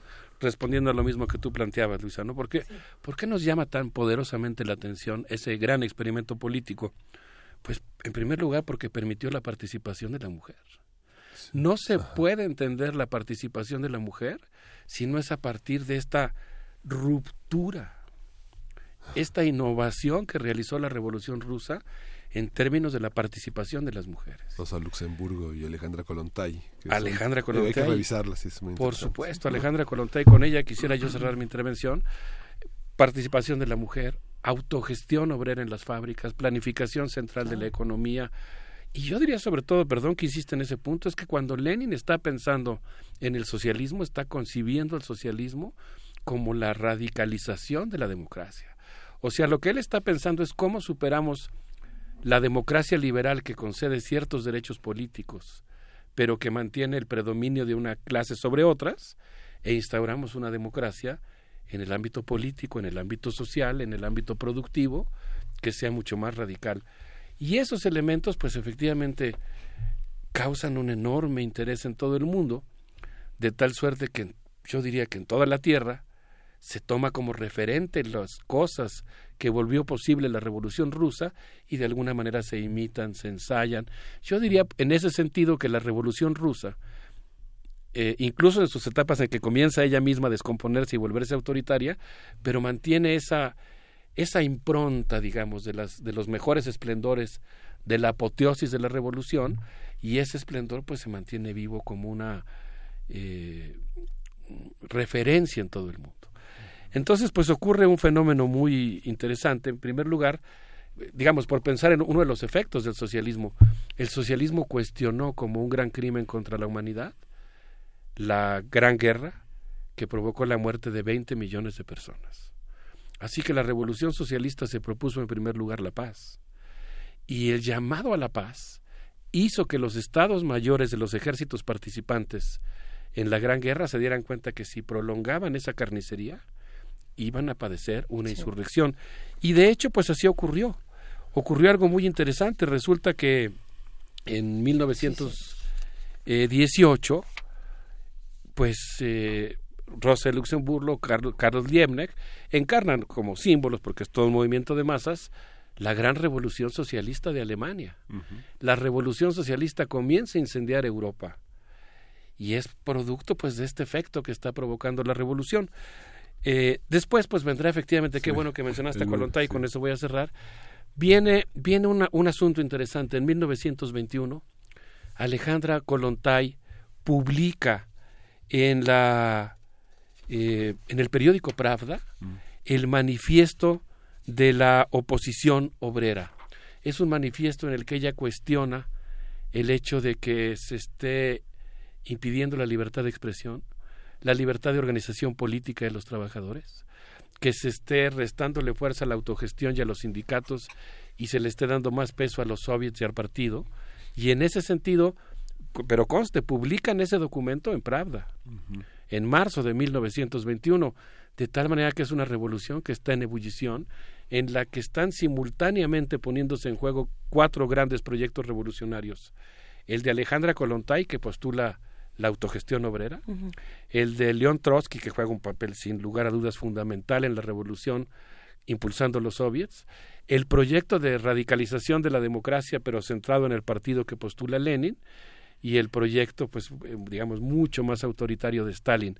Esos cuatro proyectos están ahí eh, como gran potencial del pueblo de la revolución rusa y empieza pues una, una pugna muy fuerte entre ellos. Alejandra Kolontai vino a México, Alejandra Kolontai se convirtió después, digamos, tuvo que pasar el trago amargo de la represión a los marineros de Kronstadt, ocurrida también en el año de 1921. Viene a México como embajadora, se convierte en la primera mujer embajadora del mundo. Aquí conoce a Tina Modotti. Eh, vino muy constreñida porque la instrucción del Kremlin es que no debería de alentar la revolución en México. Quizá, pues también una de las cosas extrañas que ocurre con la revolución la rusa. gran influencia que tienen revueltas y toda la parte del movimiento espartaquista en México, ¿no? Porque es, el- ¿no? es una parte... Y forma parte de la visita de muchos revolucionarios rusos, entre los que estuvo, por ejemplo, Einstein, ¿no? entre los que estuvo Mayakovsky, el poeta Mayakovsky, eh, entre los que estuvo Nikolai Babilov, que vino a estudiar la diversidad biológica de nuestro país, pues, eh, digamos, eh, inaugura esta larga La difusión de las ideas de Oparin. historia de las relaciones entre México y Rusia, que pues continúa hasta nuestros días. Y yo creo que en ese sentido, pues es muy importante que nosotros recuperemos la complejidad, la grandeza, las contradicciones eh, de la Revolución Rusa y pienso que en ese sentido... Y ahí se ha atravesado, Alberto, el, digo, la fundación del Partido Comunista Italiano, que fue en, en 1905, si no mal recuerdo, con toda esta gran, con todo este gran pensamiento, es, es, que hasta los años 20 todavía Mussolini era un destacado periodista y Gramsci estaba, Gramsci estaba en la cárcel ya, pero este, esta parte de la, de la gran influencia del comunismo italiano, de las ideas del comunismo italiano, pues es grandiosa también y entra en esta, en esta década tan definitoria para los autoritarismos y para el pensamiento socialista y comunista, que es, que es los años 20, ¿no? Sí, no es un momento de mucha evolución. Está también la fundación del Partido Comunista Mexicano en 1919, que pues también va a jugar un papel muy importante en nuestra historia.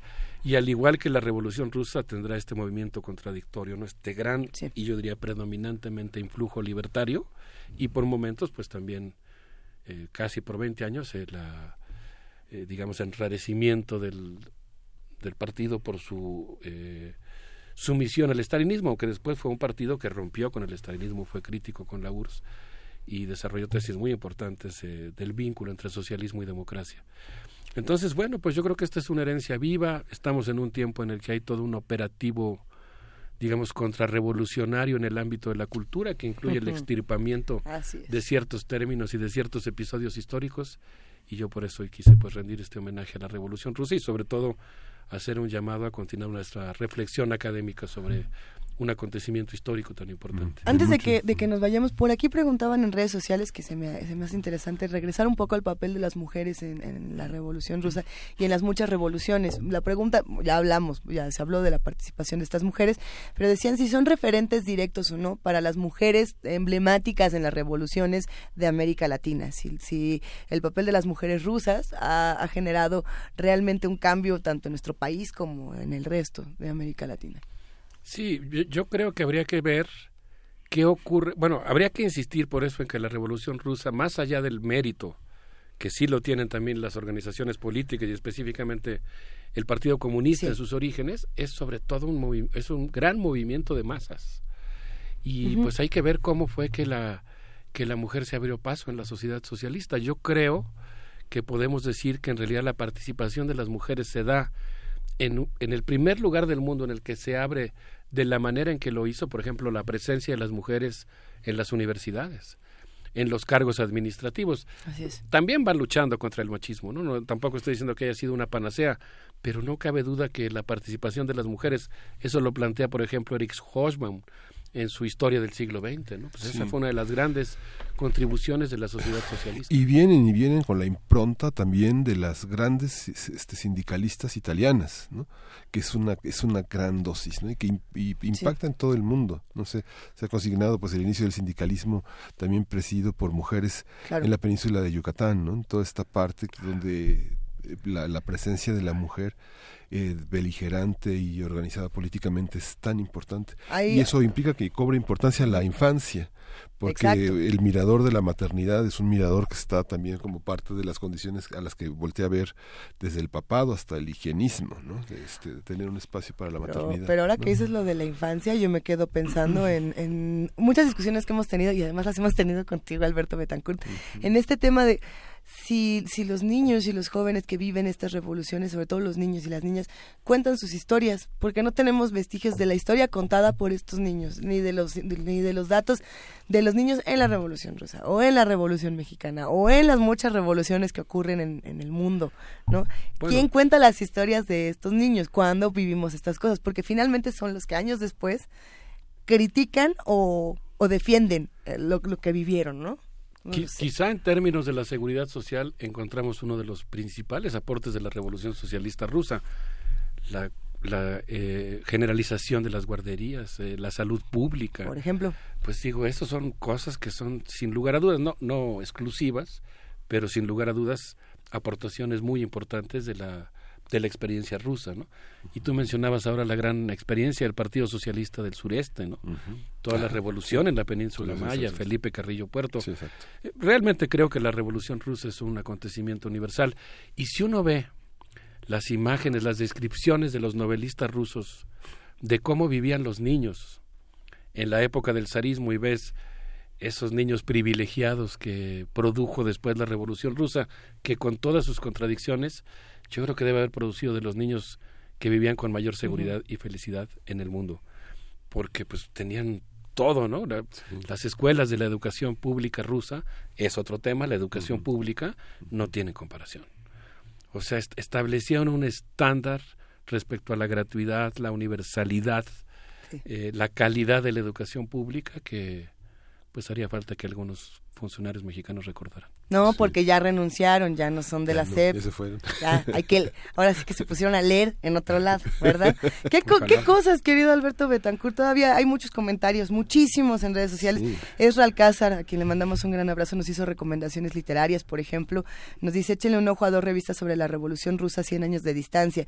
Inundación Castálida con un toque más literario y. El Machete más filosófico y, y revisionista de las utopías. Ya subió las portadas para que nos podamos acercar, además de los dos títulos que nos compartes. Vamos haciendo nuestro mapa de, de lecturas. Yo me imagino que hay algunas personas que cuando uno dice revolución rusa se imaginan un restaurante dentro de un mall con carteles amarillentos de Lenin, un mesero ruso indolente sirviendo comida fría.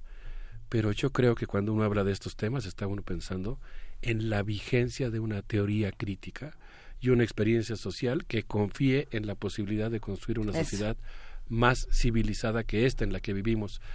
Y en homenaje a esa actualidad de la revolución, ni siquiera agrego rusa, sino a esa actualidad de la revolución, yo les propongo que nos despidamos con música de una siberiana, Nina Kravitz, que acaba de estar en Tlanepantla Eh. y que pues nos da una muestra de la música electrónica que Pablo Espinosa calificó como un gran orgasmo electrónico audiovisual que duró una hora. Vámonos con Nina Kravitz, muchas gracias.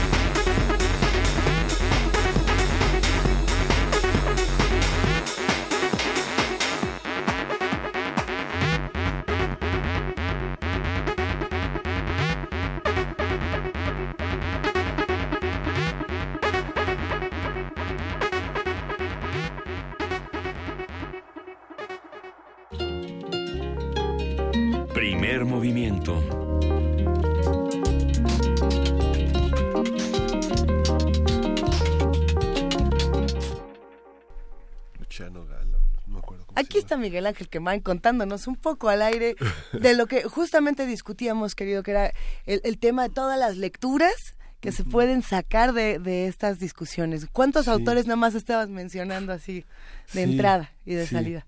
Sí, esas intervenciones. Fíjate que Carnalita del Mundo nos dice una cosa muy interesante que vale la pena apuntar. Dice, la organización obrera por medio de sindicatos democráticos proviene principalmente del anarcosindicalismo, quien tiene entre sus más importantes representantes e ideólogos en México a los Flores Magón. ¿No? Ahí nada más. Nada más. Y lo cierra con un ah, salud. Salud. Ahí se Sí, ven. muy salud. padre, muy un abrazote a Carnalita del Mundo que siempre nos aporta un montón de cosas distintas, nuevas a la discusión. Por aquí también nos escribe Vanguardia Vieja. Y mira, nos pone algo que me llamó la atención. La gran paradoja del Partido Comunista Mexicano. Uno de sus fundadores, José Allen, era agente secreto del gobierno de los Estados Unidos. Son estas pequeñas postales las que, las que nos ayudan a construir Sí. otros discursos, otros pleitos también, ¿no? Hay un montón de comentarios, digo siempre. Ahí está, otra, una vez más es Miguel Ángel G. Mirán, ¿verdad? Aquí ya anda armando pleito en redes. Vania Nuche lo va a agarrar a mazapanazos un día. No, claro que no. ¡Ay! ¿Y a qué hora llegó Vania Nuche? Hola, Vania. Hola a todos, muy buen día. ¿Cómo estás, Vania Nuche? Muy bien, muchas Ya te gracias. estaban aventando al, al abejorro me- metalero, pero Sí, sí. pues, Ya Frida me está apurando, así que rápidamente. A ver, cuéntanos. Los invitamos para que se queden en el 96.1 de FM de Radio UNAM para escuchar Calme Cali con Mardonio ¡Eh! Carballo. Hoy es la entrevista que tuvimos con él hace unas semanas, entonces escúchenlo hoy a las 10 de la mañana, 96.1 de FM y en la misma frecuencia, resistencia modulada a las 8 de la noche. Recuerden que esta semana andan por la ciudad eh, visitando diferentes lugares, así que sintonícenlos. En TV UNAM todos los jueves a las 9 de la noche no se pierdan Cinema 20.1 con Roberto Fiesco. Hoy hablarán sobre cómo fue el proceso de restauración de la cinta que marcó el debut de Roberto Gabaldón como director. Estamos hablando de La Barraca, no se lo pierdan hoy a las 9 de la noche. Y por supuesto también los invitamos para que se inscriban al diplomado Creación en Voz, Locución y Principios de Actuación Radiofónica que invita la Facultad de Ciencias Políticas y Sociales y Radio UNAM. Empieza el 8 de enero, termina el 29 de agosto y toda la información, por supuesto, va a estar en nuestras redes sociales o al WhatsApp 5526 90 87 93. Ahí pueden encontrar todos los detalles y es importante decirles que es con opción a titulación, así que todos aquellos que aún no se titulen, pues atentos a esta información. Excelente, pues Gracias muchísimas por escucharnos www.radio.unam.mx y síganos en redes sociales arroba Radio UNAM. Ya me voy. Muy buen día. Gracias, Vania, que tengas un gran día. Pues ya nos vamos. Ya nos vamos. Yo, Ya yo- nos yo quería vamos. hacer una corrección que dije la fundación del Partido Comunista en 1905, falla la memoria, fue en 1921 y este gran ideólogo del que no me acorga- acordaba era Palmiro Togliatti. Ay, ok. Lo, lo, lo porque- compartimos como una fe de ratas. Sí, una fe de ratas. Fe de ratas. Ah. ya nos vamos. Ya nos qué, vamos. Qué, qué rico es hacer primer movimiento. La verdad, lo disfrutamos muchísimo. No solamente los que estamos aquí al micrófono, le mandamos un gran abrazo a nuestra jefa de información, Juana Inés de esa, pero también abrazamos a nuestra familia de TV UNAM, que está de guerrera con nosotros, a la familia de Radio UNAM, que siempre, todos los días anda aquí viendo qué hacer, qué poner, qué rolas, qué todo. Y pues, querido Miguel Ángel Quemain, te abrazo muchísimas gracias. Igualmente, Luisa, ya nos vamos. Esto fue primer movimiento. El mundo desde la universidad.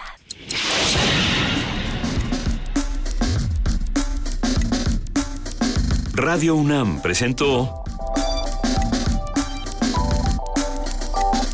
Primer movimiento. El mundo desde la universidad.